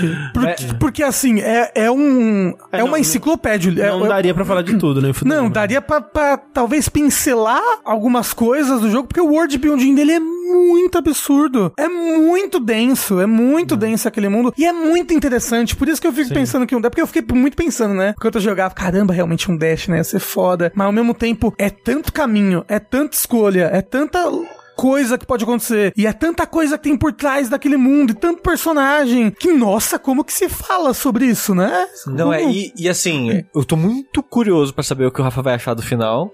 Porque ele é um final que é um pouco diferente do que finais costumam ser, digamos assim. Uhum. E assim, esse jogo precisa de um pessoal muito cabeçudo pra gravar. Eu não me sinto cabeçudo o suficiente pra discutir Ah, os não. temas Nossa, do jogo. Mas os põe- temas políticos, principalmente. Mas põe nós quatro e alguém cabeçudo, entendeu? Exato. É, alguém cabeçudo. E carrega a gente na cabeça. Isso. Exato. É, porque, ó, agora, assim, eu, depois de ouvir o Rafa falando, assim, eu estou com muita vontade de jogar Disco Elysium de novo. Ou, que, que eu falei, caralho, videogames são muito arte, porra. Caralho, esse jogo é muito gote. Eu não joguei ele na época, mas caralho. Que pena que não vai ter outro. É verdade. Você não terminou ele não, né, Tengu? Não, eu, eu Mas nem você lembro. tava gostando, né? Tava, tava, gostei bastante dele. Eu não lembro até onde cheguei, não, mas eu não terminei, infelizmente. Mas agora que a gente vai gravar o Death... Porra, agora vai, É. caralho. Aí sim.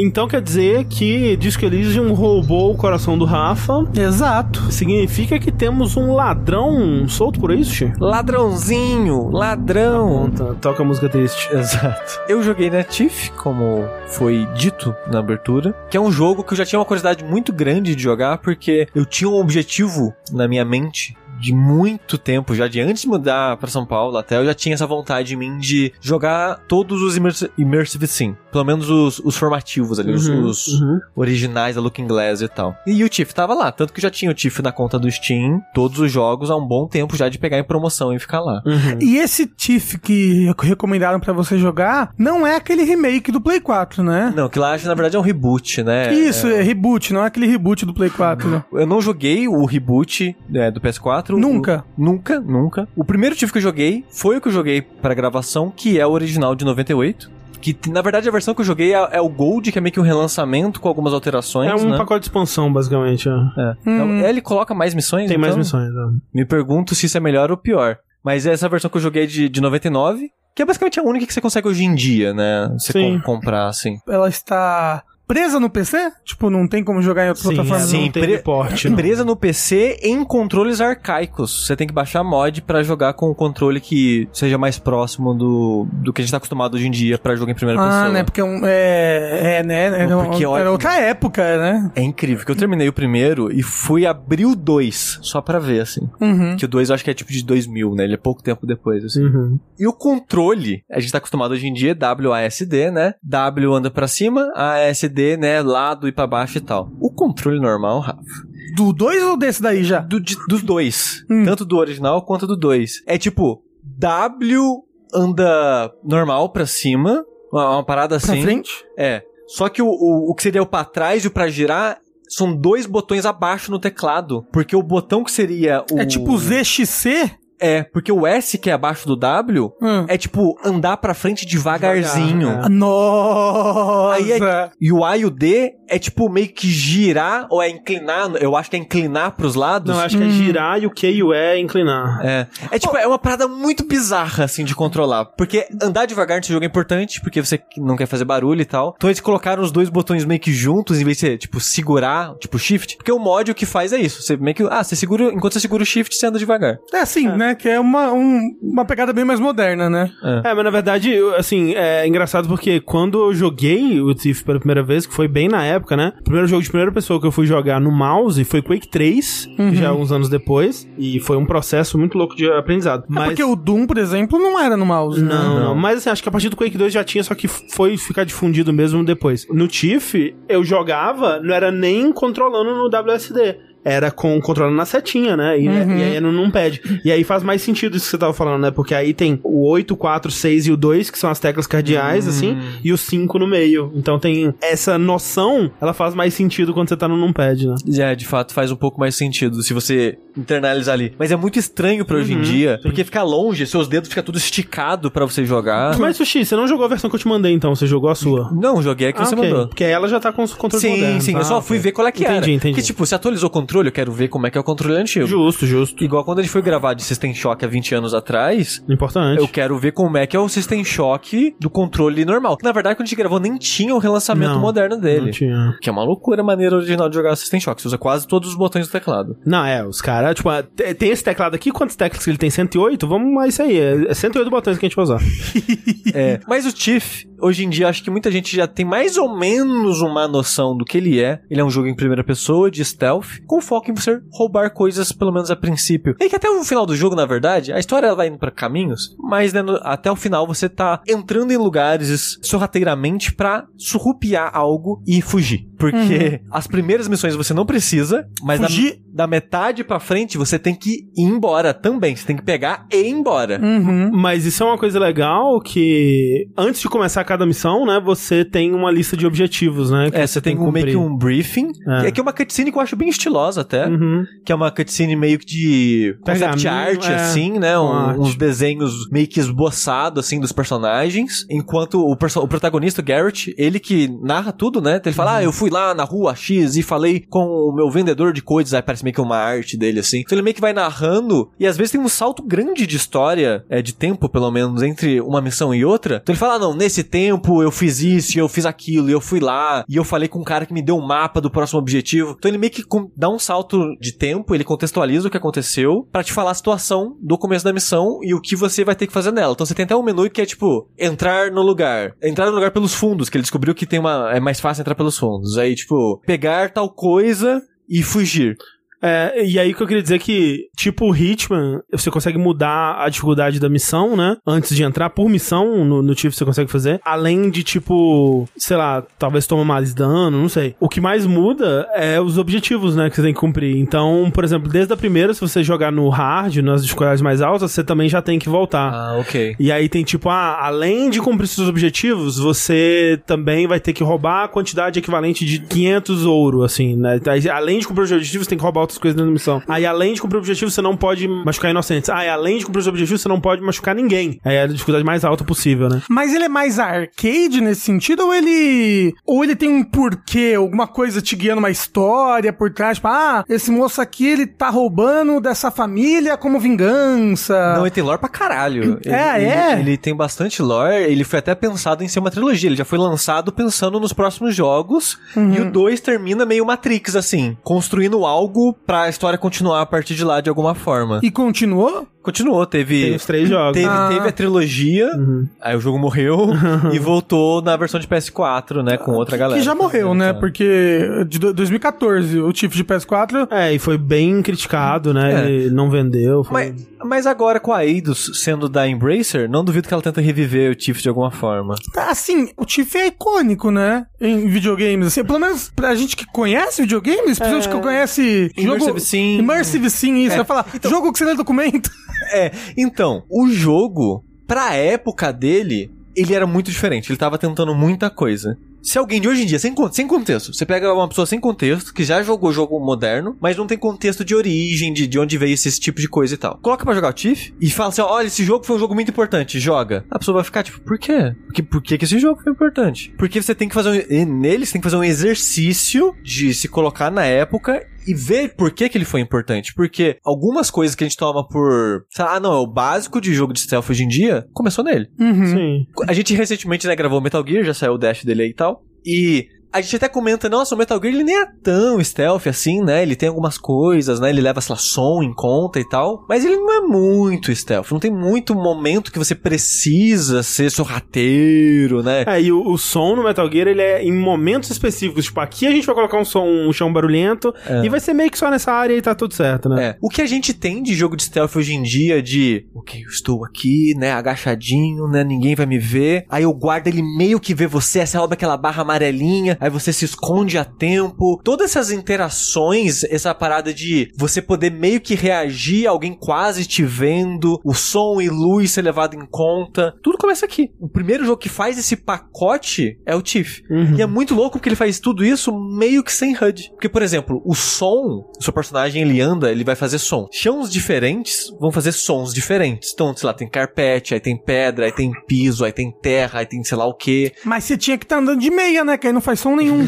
E se você tá andando devagar, se você tá andando rápido, tudo isso o som vai propagar de uma forma diferente. E é tudo em primeira pessoa. Não tem um radarzinho. Então você tá pre- preocupado com o som que você tá fazendo. Mas às vezes você nem sabe se tem guarda perto. Como é que você sabe se tem guarda perto? Os guardas falam. Eles vão conversar entre si, eles vão assoviar, eles vão cantar, cantarolar uma música. Resmungar alguma coisa. É, e essa, essa coisa do som, é, é- é realmente, hoje em dia, se você cai nesse jogo, você, tipo, ah, ok, é um sistema de som, tá, eu consigo entender que o guarda tá vindo da minha esquerda, beleza, entendo isso, mas videogames 3D, né, gente? É isso que eles fazem. E louco assim, porque em 98 a gente ainda tava aprendendo a fazer videogames 3D. É- Esse que é o lance, tipo, essa engine de som, né, o jeito que o som funciona e se propaga e quem escuta o que onde, o que afeta o que através do som, tipo, era a parte sonora de videogame mais complexa que já tinha sido feita num jogo até então, assim. E assim, é tão complexa que partes dela ainda não são tão complexas como elas são aqui em jogos modernos, né? Tipo, o lance de chãos diferentes, darem efeitos diferentes e tudo mais. Quem tá ouvindo o que, né? Porque hoje em dia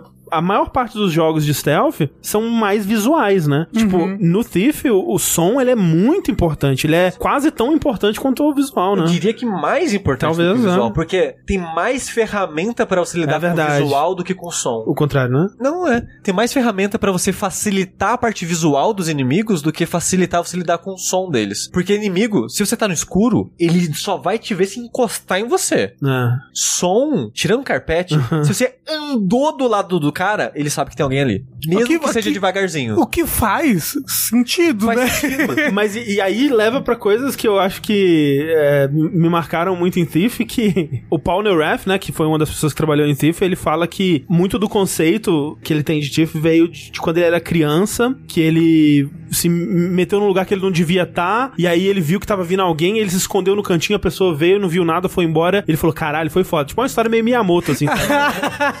e, e ele ficou pensando nisso, e, tipo, quando eles estavam pensando no que seria esse jogo, né, ele foi lá e ajudou a, realizar isso no- enquanto jogo. E tem alguns aspectos de Thief que eu me lembro muito coisa de criança, né? Então, por exemplo, uma coisa que eu gostava muito de fazer, e ele, o level design muitas vezes ele te permite fazer isso, é ir navegando pelo interior dos lugares, pulando de carpete em carpete.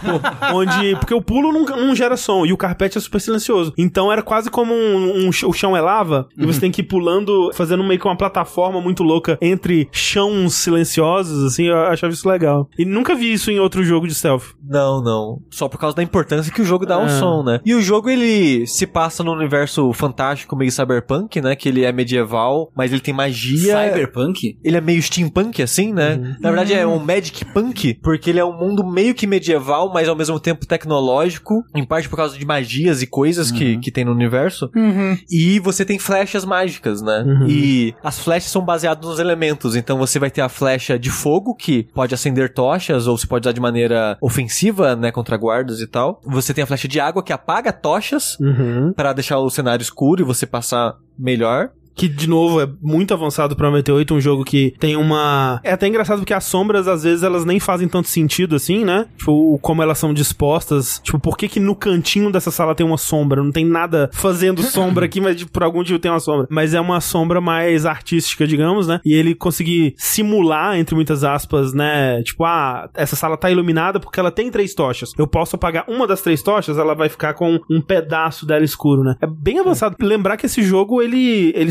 saiu mais ou menos na época que placa 3D, né? Placa aceleradora gráfica, tava começando a ficar popular. Não, é tanto que se você for assistir o documentário do NoClip, que o NoClip fez um documentário sobre a produção dos três jogos, Uhum. os protótipos, eles eram meio Doom. Era em cenário sim. naquele 3D falso. É, exato. é. Ele ficou bastante tempo em desenvolvimento, né? E eu lembro que eu joguei Thief antes de ter um PC com placa 3D, assim, tipo, ele rodava super lento, inclusive, mas ele é de antes dessa época, né? Então ele brincar com iluminação, esse tipo de coisa é bem avançado. E você tem a flecha do lodo, né? Que é, o, que é meio que a flecha da terra. Que você faz. É, é muito. Essa flecha. você atira ela no lugar. A flecha vai ficar meio que cuspindo, assim, uns lodinhos que faz a função de um carpete. Ele Um vai somzinho abafar seu som som, ali. é.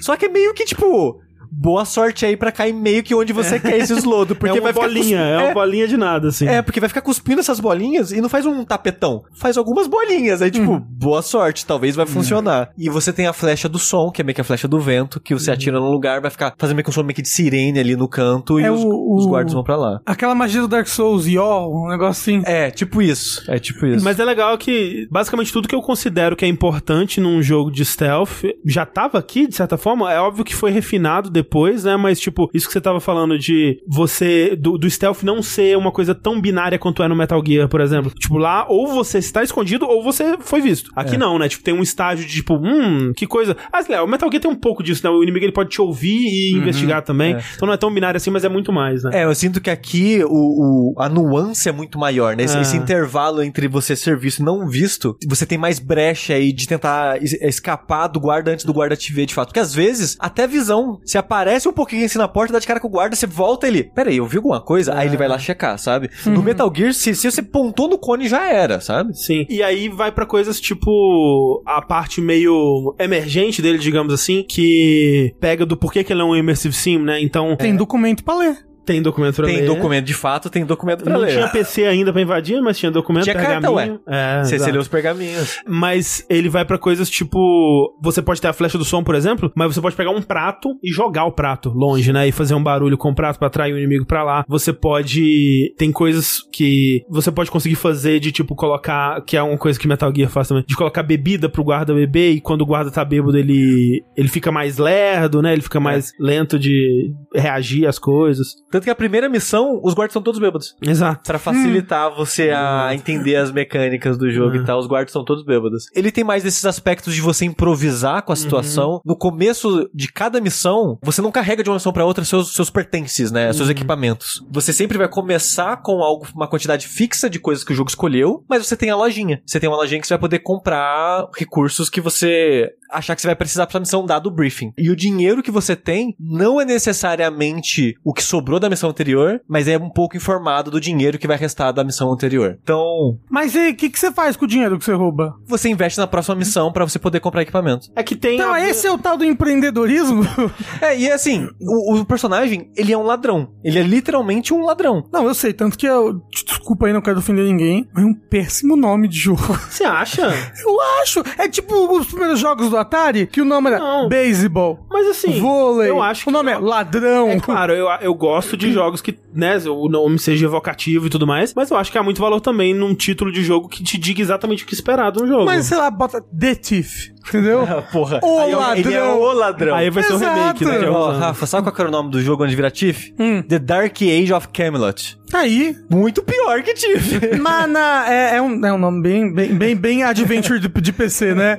Isso daí. Ou tipo Dark Age. Seria interessante. Mas, Mas ó, ele tem subtítulo. É, ele tem subtítulo, não é só Thief, é Thief the Dark Project. E Não agora? diz muita coisa também. Hum, Mas já é, já é um subtítulo. O, o de 2014 tinha subtítulo? Não, Não, só era Thief. só Tiff. Ah, Então, viu? Uma Por bosta. isso que deu errado. É verdade.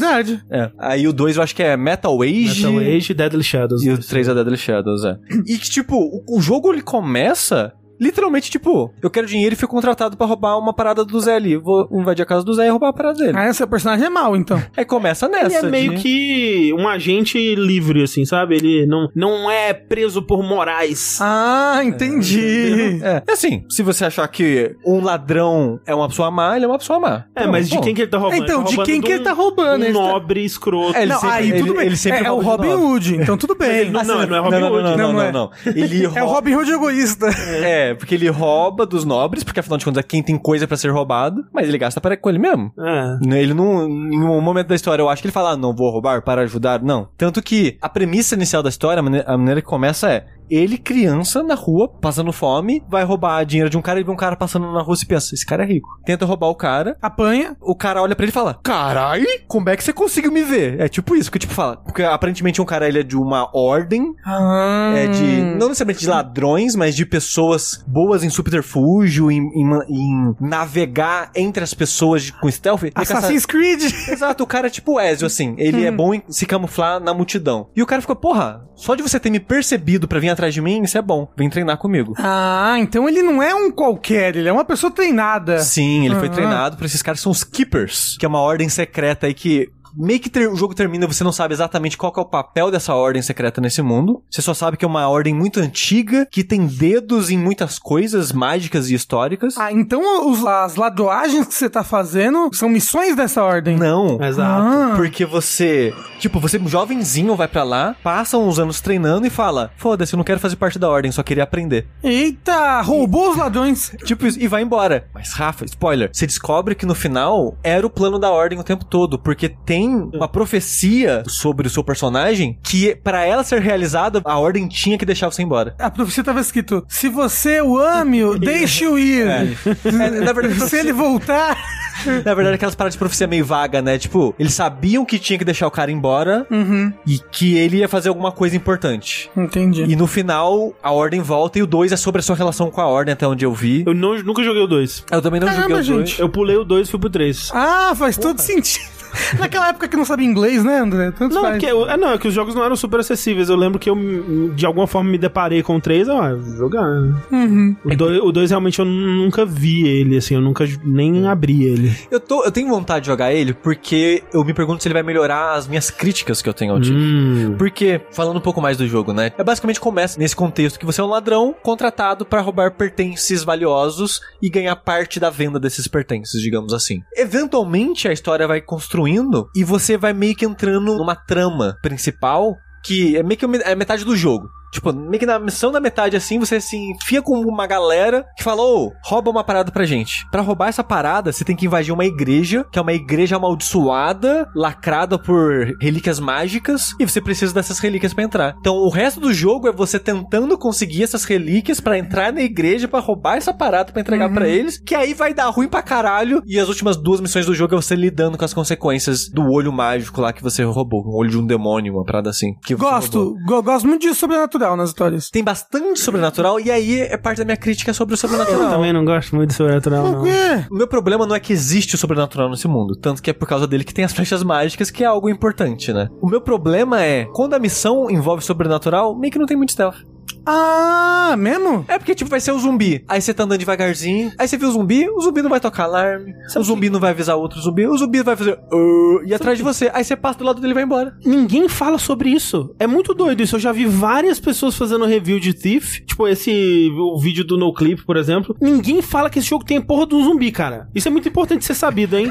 tem missão que é zumbi. Você vai pra caverna e tem zumbi. É isso a missão. Aí você só anda, é isso. É isso, tipo, inclu- inclusive, quando eu joguei esse jogo criança, né? Eu joguei esse jogo antes do ano 2000, basicamente. Você tinha me- muito medo do zumbi. Eu tinha muito medo do zumbi, nunca passei da segunda missão, que a segunda missão já é na mina lá, É, que é e- quando aparecem os zumbis. E é isso que eu ia falar. Dá uma péssima impressão de Sim. segunda missão. Uhum. Porque a primeira missão, A primeira missão é o Thief platônico, assim, é o ideal, né? Isso. Então, tipo, você tem que invadir uma mansão de um nobre, de alguém rico, que o rio, ele viajou e ficou só os guardas vigiando. Só que teve, sei lá, uma festa, alguma coisa assim, uma comemoração, e os guardas estão bêbados. Então você tá se aproveitando da, da festa pra invadir, e, E, você tipo- recebeu uma informação que tem meio que uma meio que um depósito que é, um, que é fora dos muros da mansão, que tem acesso ao esgoto e do esgoto você consegue ir pra mansão. Então, meio que o plano é, o briefing já apresenta isso, te dá o mapa do lugar. Você, no comecinho, você começa na frente da mansão, então você vê a mansão com a porta aberta e os guardas conversando. Se você quiser, lá, você entra correndo ali e toma uma porrada dos guardas, É, sabe? você pode matar eles ali. E, tipo, É. tem todo um pedaço de cidade em volta que tem Isso. outros caminhos se você quiser explorar e descobrir.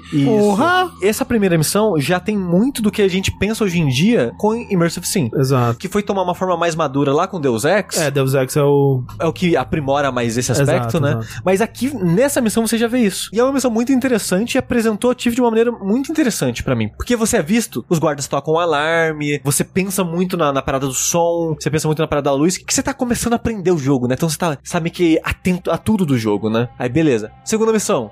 Ah, é zumbi. É, é aranha. É. é, uns bichos mágicos aí que, que foda-se o stealth. Assim, dá pra fazer uns bichos mágicos que chamam o outro, que, Então, né? eventualmente, mais pra lá do jogo, você vai ter, tipo, uns cavaleiros esqueleto que, quando um te vê, meio que vem vários e umas coisas assim. Mas, ao mesmo tempo, não é o sentimento de Tiff, Não. sabe? Mas olha só, é porque você tá culpando a magia, tá errado. Porque o Dishonored tem magia. Magia pra caramba e Mas tem não, a bastante stealth é legal. magia, de fato. Então, mas o Dishonored não tem zumbi. Dishonored Ah, não tem um dinossauro que cospe fumaça Mas sabe o venenosa que, que eu você. acho que é? Eu acho que é um, um pessoal que ainda duvidava do próprio jogo, sabe? Talvez, talvez. Eu acho que é. E aí que, por exemplo, eu não me lembro de ter esse tipo de problema no Deadly Shadows, que eu não terminei. Talvez depois tinha também. Mas eu acho que é- depois eles foram se encontrando melhor, sabe? Entender o que que, o que que é o bom do nosso jogo. Tipo, parece que nesse eles tentam que tentam atirar um pouco pra um lado do que talvez fosse esperado, né? É, mais- eles estavam se descobrindo, talvez. É. E como gênero também, né? O gênero stealth nos videogames é, algo que foi, foi nascendo ali né, né, na, na década de 90 e evoluindo muito. Porque antes, stealth em videogame. É. É tipo, o primeiro, em teoria, o primeiro jogo de stealth talvez foi o primeiro Metal Gear. Mas até aí, falar que ele é um jogo de stealth É, comparado com hoje em dia, é- são Então, outros exato, assuntos, né? exato. O, o gênero stealth, ele foi sendo construído, né? Acho que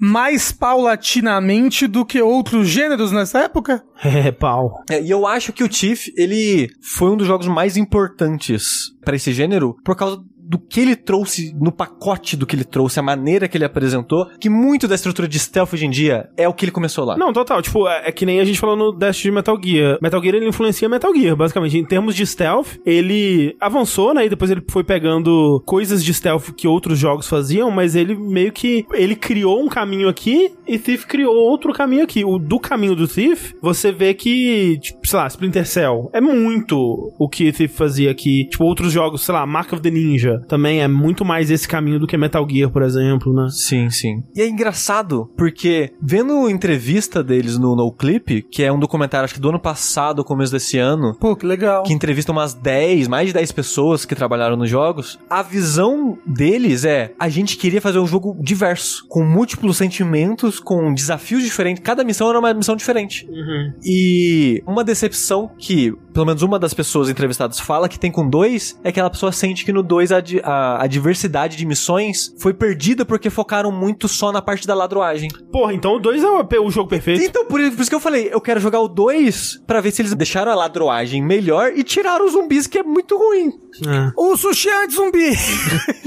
Não, e aí você vai querer jogar o 3 pra saber o que, que ele melhorou do 2 e ver a história. A missão que você vai roubar o olho, que quando você enf- enfim entra na igreja, aí você tem que pegar o olho, é muito ruim.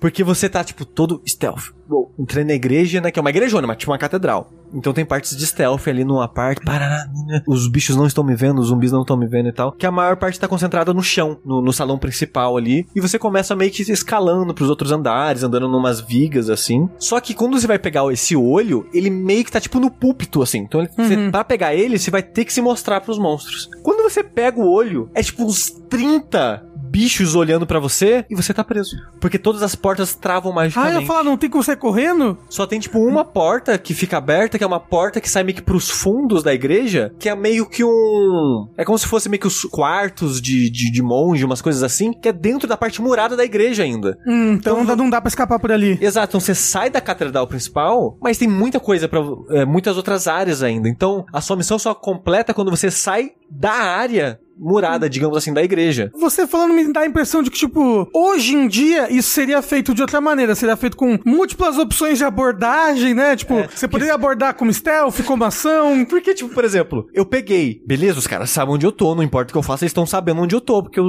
sei lá, bicho mágico. E tem, Olho mágico. E tem meio que uns fantasmas que ficam ati- atirando caveira mágica em você, é um saco. Aí, beleza, por tentativa e erro e morrendo, achei essa saída que eu comentei, que tem uma saída. Uhum. Os bichos vindo atrás de mim. Então eu, tipo, caralho, corre, corre, corre, corre. Eu no quintal correndo assim, para... e os 20 bichos atrás de mim. Aí tem um fantasma bom, tipo, bonzinho, né, que fala: Olá, seja bem-vindo. E eu, foda-se, eu tenho que ir embora. os caras estão atrás de mim. E eu fui embora. Aí eu, beleza, andei por um- várias construções assim, consegui me esconder. Show. O que, que eu faço agora pra ir embora? Eu não sabia o que fazer pra ir embora. E eu fiquei, tipo, fantasma, é fantasma, bonzinho. uns 20 minutos andando à toa, tentando fazer umas coisas assim. E eu, beleza, eu, eu, me, eu me infundei tanto no- na parte aqui da história que eu tô num ponto onde não tem como voltar mais. Para eu sair, eu descobri que tinha um glitch que eu conseguia passar pelo teto Caralho. de uma das construções e cair de volta no chão sem morrer, ficando com tipo um de vida. Caralho. Só que eu não conseguia mais avançar, porque eu tinha tão pouca vida que eu morria com. O bicho olhou pra mim e morria. Mas pera, você você fez tipo um soft lock por causa disso? É porque, tipo, um dos lugares que você vai, você abre uma porta no teto de um lugar pra entrar a luz da lua, pra você benzer uma água, pra água virar uma água benta e você pegar uma cruz que você tem que fazer numa forja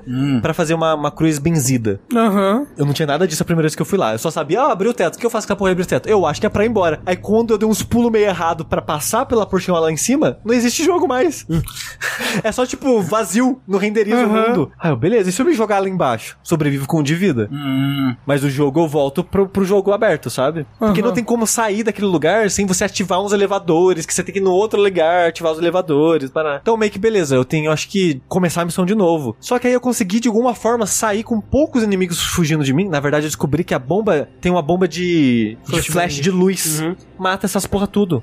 Ah, porque é luz, mata É, a escuridão. Eu sei lá qual que é a lógica. Eu fui ver num vídeo, na verdade, isso. De como que uma pessoa lidava pra sair de lá sem os bichos ver. A pessoa joga duas granadas dessa e mata todo mundo. Beleza, eu fiz isso. Joguei duas granadas, matou todo mundo e fui embora. Aí eu fui falar com o, o fantasminha. O fantasminha falou: E aí, beleza? Então, faz umas paradas pra mim que eu abro a porta pra você ir embora. Aí você tem que fazer, tipo, umas quatro missões secundárias pro fantasma. Pra você benzer o cadáver dele, pra ele ter paz. Incrível. Aí ele fala: Desculpa aí, não, não tem como abrir a porta, não. Valeu, falou. É mesmo? É. Aí o que ele, na verdade, o que ele te fala, ele fala: Ah, mas toma aqui a chave de um depósito. No depósito lá eu acho que tem algo que vai te ajudar. Aí tem uma bomba, aí você explode a porta e vai embora. Aí. Correto. Mas essa missão é muito ruim. assim, você falando pareceu bem legal. Pelo menos essa parte do fantasma. Mas a estrutura do jogo, em questão de missão, é muito interessante porque ele sempre brinca com sua expectativa. Uhum. Quase toda missão ela vai brincar com sua expectativa de, ok, beleza, essa missão eu tenho que entrar aqui pelos fundos. Ou se aconteceu algo, eu não posso entrar mais pelos fundos porque trancaram a porta que eu achava que ia estar aberta. É legal porque o jogo ele tem mapa, mas o mapa é um pedaço de papel desenhado que ou você conseguiu ou você mesmo desenhou e tudo mais. É. E aí ele vai ter, tipo, às vezes vários mapas. Ah, o mapa do primeiro andar, o mapa do segundo andar, coisa do tipo. E aí acontece muito isso que o Suji tá falando, que às vezes tem uma coisa desenhada no mapa que quando você vai ver no mundo real não é mais daquele jeito. É. E aí você tem que arrumar outra solução. Ele é muito grande? Umas 20 horas de jogo. É bem Ok. maior do que eu achei que ia ser. Ok. Eu- eu- dada a época, Uhum. eu achei que o jogo ia ser tipo umas 8, 10 horas, assim. Essa missão específica que você falou, da igreja, quanto tempo ela tem? A missão em si, É. eu levei mais de uma hora. Caralho, pode crer. Mas se você sabe o que você tá fazendo, é tipo uns 20 minutos. Entendi. 20 e poucos Mas minutos. uma assim. primeira experiência dela, tipo uma hora, assim. Mas eu É. acho que é meio que a média por missão, É, mais talvez. ou- é. A maioria das missões é por volta de uma hora. Uma ou outra é tipo uns 30 minutos, Elas assim, são- mas é raridade. Elas E- são longuinhas, então. São, são. são. Não, não, esse é aquele santo que acha as coisas. Ah, ele achou longuinho. Isso. Também, se você ler os documentos, deve demorar mais, né? É, eu li todos os documentos, É, mas eu ba- ab- não absorvi nada da lore. Só queria dizer isso. Tem bastante coisa opcional, né? Então, tipo, se você quiser pegar mais tesouro pra ter mais dinheiro, você pode explorar mais salas. Pra que, que você usa o pode- dinheiro? Pra comprar item antes da missão. É, ou, Ah. ou só, tipo, quero pegar todo o dinheiro. Porque quando termina a missão, fala, ah, você pegou X dinheiro de Ah. tanto. Ah,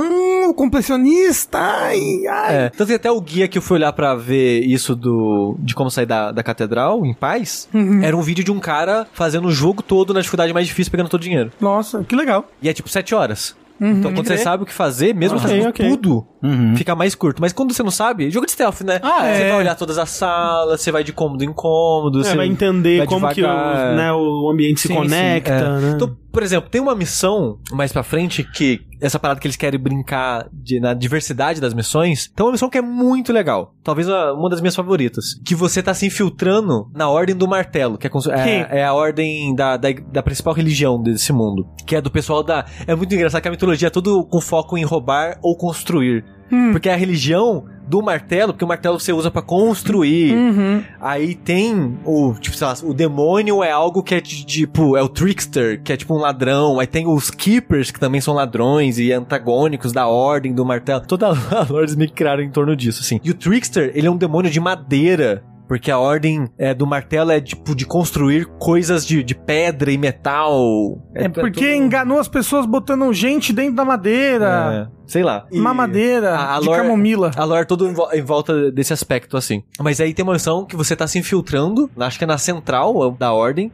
Qual o motivo mesmo? Ah, pra roubar um das relíquias que eu falei pra abrir a igreja. Só que você consegue se passar por um aprendiz. Falando que, tipo, ah, a relíquia tá em algum lugar, eu não sei aonde, eu vou ter que me filtrar lá e descobrir onde tá. Mas eu, eu tô me passando por um aprendiz aqui, por um jovem, sei lá, monge, não Noviço. sei. Um noviço, exato. É legal que ele tem essa parte. É leve, né? Mas ele tem essa parte social do stealth que, tipo, os inimigos, os guardas, não vão imediatamente ser hostis a você se você estiver num lugar que você deveria estar. Tipo, você tá andando É. pela rua, eles vão, ah, boa noite, né? Tipo, lá. Sim, sim. E você muda a sua roupa? Não, essa é a única missão de infiltração nesse sentido. Uhum. É constante, né? Porque que nem o André falou, tem muita missão que começa na rua. Se você tá andando na rua, o guarda vai avisar na rua e não vai falar nada. Ah, você tá vestido de ladrão. E. Roupinha xadrez, sabe? Que nem os irmãos Exato. metralha. Na xadrez, listrada. Ah, é.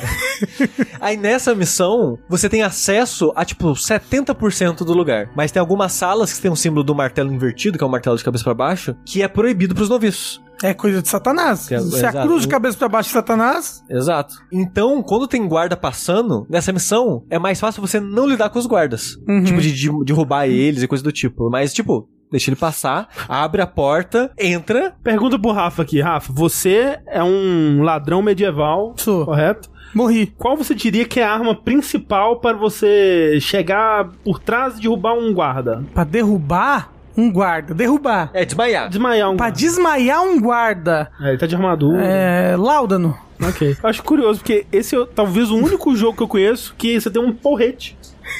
Assim, fala a verdade, realmente um porrete é a coisa mais que você pensa que é assim. Ele só funciona no stealth, o porrete. É verdade. No combate ele já não faz mais porra nenhuma. Mas se você acertar o porrete quando o guarda não tá vendo, é um, é um hit kill.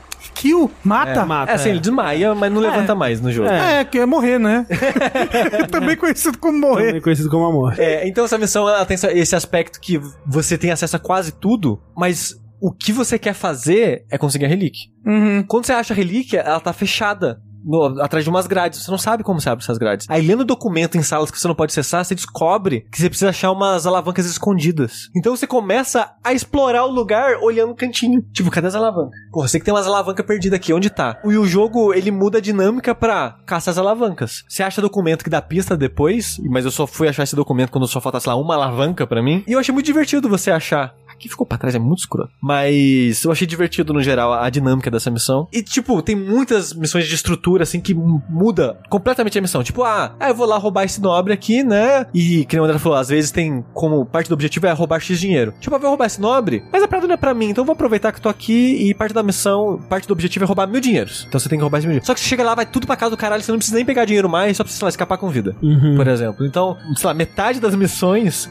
você chega lá e acontece algo e vai mudar o contexto que você tinha a, a princípio. Eu- o que eu acho bem legal. Tipo, uma das primeiras missões você tem que resgatar um cara que foi preso. Um informante seu, ele foi preso, você quer libertar ele. Você chega lá e ele morre. Ele foi, acho que envenenado por causa de uma tortura que os guardas fizeram nele e ele tá pra morrer. E quando ele te dá umas pistas do lado de uma parada que você quer, ele morre. Ah, beleza, então eu não tô aqui mais pra roubar esse cara. Eu tô aqui pra ir numa outra área da prisão que eu nem tava pensando em ir a princípio, fazer isso agora. E as missões têm muito disso de mudar. Enquanto você faz ela, o que eu acho bem legal. Isso da- do contexto avançar. Só que muita missão é com bichinho, que eu acho caída no geral. E depois eu descobri que é muito fácil lidar com os guardas quando eles te veem. É bribe. Por- não, porque eu falei, a primeira missão tem alarme. E eu fiz questão de falar isso porque poucas missões têm alarme. Ah, e o guarda não, porque é medieval. Como é que ele vai avisar os outros? É, o guarda te viu, às vezes ele vai correr pra avisar os outros, às vezes ele vai tocar o alarme, se tiver um alarme perto, mas muitas vezes ele vai tentar bater em você. Uhum. Aí eu mato ele. E é isso. Se você acha isso bonito, você tem como lidar com o corpo? Tem. Você pode pegar e arrastar e colocar nos cantos escondidos. Só ouvindo você falar esse jogo, eu tô muito impressionado com as coisas que ele tem de stealth pra 98. Não, é pra época ele é muito impressionante. É, ele é o modelo de jogo de stealth, É. até hoje, basicamente. A parada é, é muito fácil quebrar o stealth dele. Ah, Porque o que pra mim é bom, porque eu sou péssimo em stealth. Pra mim perdeu a graça. Quando eu percebi que eu posso literalmente matar todos os guardas sem consequência com a facilidade maior do que passar em stealth, Aí você bota pra você mesmo o desafio que é, eu não vou matar ninguém. Foda que é muito longa as missões. Ok. E tava ficando cada vez mais elaborado. Então, a missão que eu Tem save scan? tem, tem, Aí, ó, perfeito. A missão que a Amo, chavinha amo virou foi a última missão antes de entrar no plot principal da igreja. Que era uma missão que você tava se infiltrando na guilda dos ladrões pra roubar um tesouro que os dois líderes da guilda estavam brigando entre si pra ter. Aí você tem que ir. Tem um restaurante, um bar, que é de fachada, porque nos fundos dele tem um cassino. Que o cassino tem uma passagem secreta pra guilda dos ladrões. Que na Caramba! guilda dos ladrões tem acesso à casa dos dois líderes. São duas casas, né? Aí o que você tem que fazer? Você tem que infiltrar no bar, achar como entrar no cassino, no cassino achar a passagem secreta pra guilda, da guilda você conseguir as chaves e coisas que vão te dar acesso às casas dos dois líderes, porque como os dois líderes querem o tesouro pra si, o tesouro tá no cofre de um, mas a, a senha desse cofre tá na casa do outro. Da casa do caralho. E pra você descobrir a informação, só essa informação de que o tesouro tá em um lugar e a senha tá em outra, já explorando, ouvindo o diálogo dos guardas ou lendo o documento. Eu levei umas duas horas nessa missão. Ela é grande pra caralho de fazer ela. Chegou um ponto que eu tava, é tanto guarda, e tinha muito guarda. É tanto guarda que eu pensei, eu não posso dar loot toda vez que alguém me vê. Eu preciso lidar com guarda. No primeiro guarda que eu matei, eu pensei, putz, é fácil. Ele não Olha, o olha! gosto da morte. Exato, mas é o próprio Adão e Eva aí. E tipo, ele não tocou o alarme. Porque eu não me toquei que não é toda missão que tem alarme. Quando eu vi que ele não tocou o alarme, eu. Ele não o alarme. Eu andava em círculo Dark Souls e batia com a espada nele. ele não fez nada. Ele nem conseguiu me acertar, o coitado. É um pobre coitado. O jogo foi ladeira abaixo a partir de lá. Porque as missões, elas são. Elas vão ficando cada vez mais longas e cada vez mais. É uma quantidade absurda de guarda junto pra dificultar, né? Você a passar pela situação. Num ponto que eu tava, tipo, eu sei que é mais fácil eu fazer um.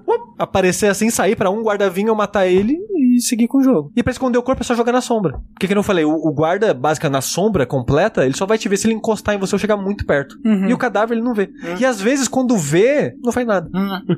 Ah, é, o medieval é assim mesmo, né? Porque É, às vezes eu tava, tipo, missão de uma hora. Ah, uma hora de missão. Barará. Quando você termina a missão, aparece o status. Viram quatro cadáveres. Ué, não tocaram alarme, ninguém apareceu. Grandes bosta ver o É cadáver. que, as, não a nada. pessoa, é que a pessoa às vezes viu o cadáver e foi embora pra casa dela, né? Ela falou, eu que, eu que não vou lidar com essa porra aqui. Não estou ganhando o suficiente pra Não, isso. eu nem ganho, na verdade. Então, tipo, o sistema do jogo é muito impressionante. Mas é muito fácil burlar ele. É que ainda, ainda, não, ainda não tinha chego lá.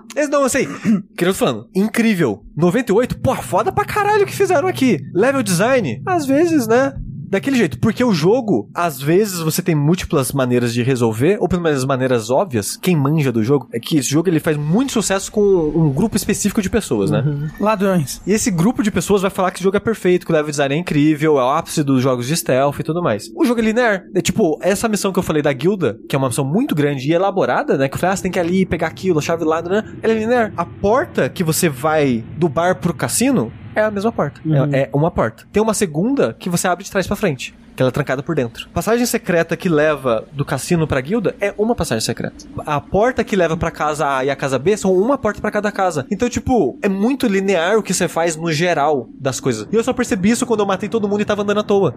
Eu, nossa, eu tô- é tipo uma linha reta. Que quando tem um monte de guarda, tem um monte de coisa acontecendo, você pensa, ah, nossa, tem aquela mesa e tem aquela estante, aquele é alto, aqui é baixo, aquele chão. Quando coloca nesse contexto, ganha complexidade. Mas o, o level design é bem linear, a progressão que você tem que fazer por ele no geral. E hoje em dia, não é tanto assim mais, né? Esses jogos, até mesmo Immersive Sim hoje em dia, é muito possibilidade, né, do que fazer. É, quando bem feito, né? Sim, sim. Então, até nesse aspecto, hoje em dia, eu fico, ah, ok, tipo, é bom pra época. Pra época, esse jogo é incrível. É, hoje em acho- dia, ele é muito legal de jogar como um produto histórico. Exatamente, eu acho que ele é muito legal pra você jogar, pra você ver, né, onde tanta coisa começou, como que eles resolveram, né, esses vários problemas na época. E assim, eu diria, se você tiver curioso, curioso pra jogar e ver como era Thief, jogue a primeira missão, que ela não tem maior parte desses problemas que o Sushi falou, você não vai ter que lidar com zumbi. Eu acho que realmente, tipo, eu acho que tem missões mais interessantes depois, mas ela é meio que um Best of. microcosmo, é um Ah. best-of, assim, do que Thief tem pra oferecer. É.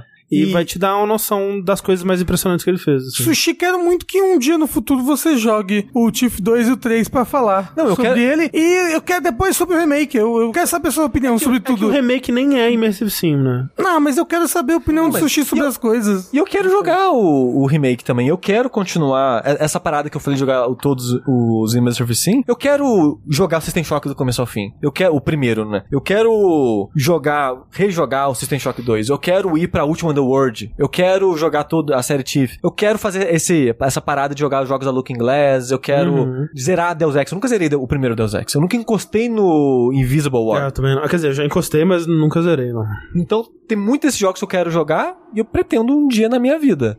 Tá Incluindo o Tiff Reboot, mesmo que ele não seja da do coisa. Mas porque eu quero saber por que as pessoas odeiam tanto. Eu quero saber. É porque a flash de água é muito roubada. Ó, queria dizer, Flash de Água é uma parada mega icônica do Tiff. Usei na primeira missão só pra testar. Ah, eu gosto da Flash. Pelo que eu sei, no 2 ele te dá mais motivos pra usar. Ok. Pelo que eu ouvi É, falar. aqui tem um zumbi de fogo, você tem que atirar a flash de água Tem um nele. elemental de fogo que você mata usando Flash de Porra, Água. melhor jogo, caralho, vou jogar esse jogo agora. Foi uma hora de Tiff, desculpa. Foi uma missão de Tiff. Quer dizer que você roubou todo o tempo do podcast. I would often go there to the tiny church there, the smallest church in Sansan. Though it once was larger, how the real may rest down through the mist there towards the seven sisters. Towards those pale cliffs there I would often stay there in the tiny yard there I have been so glad here. Looking forward to the past here. But now you're all alone. None of this matters. And all.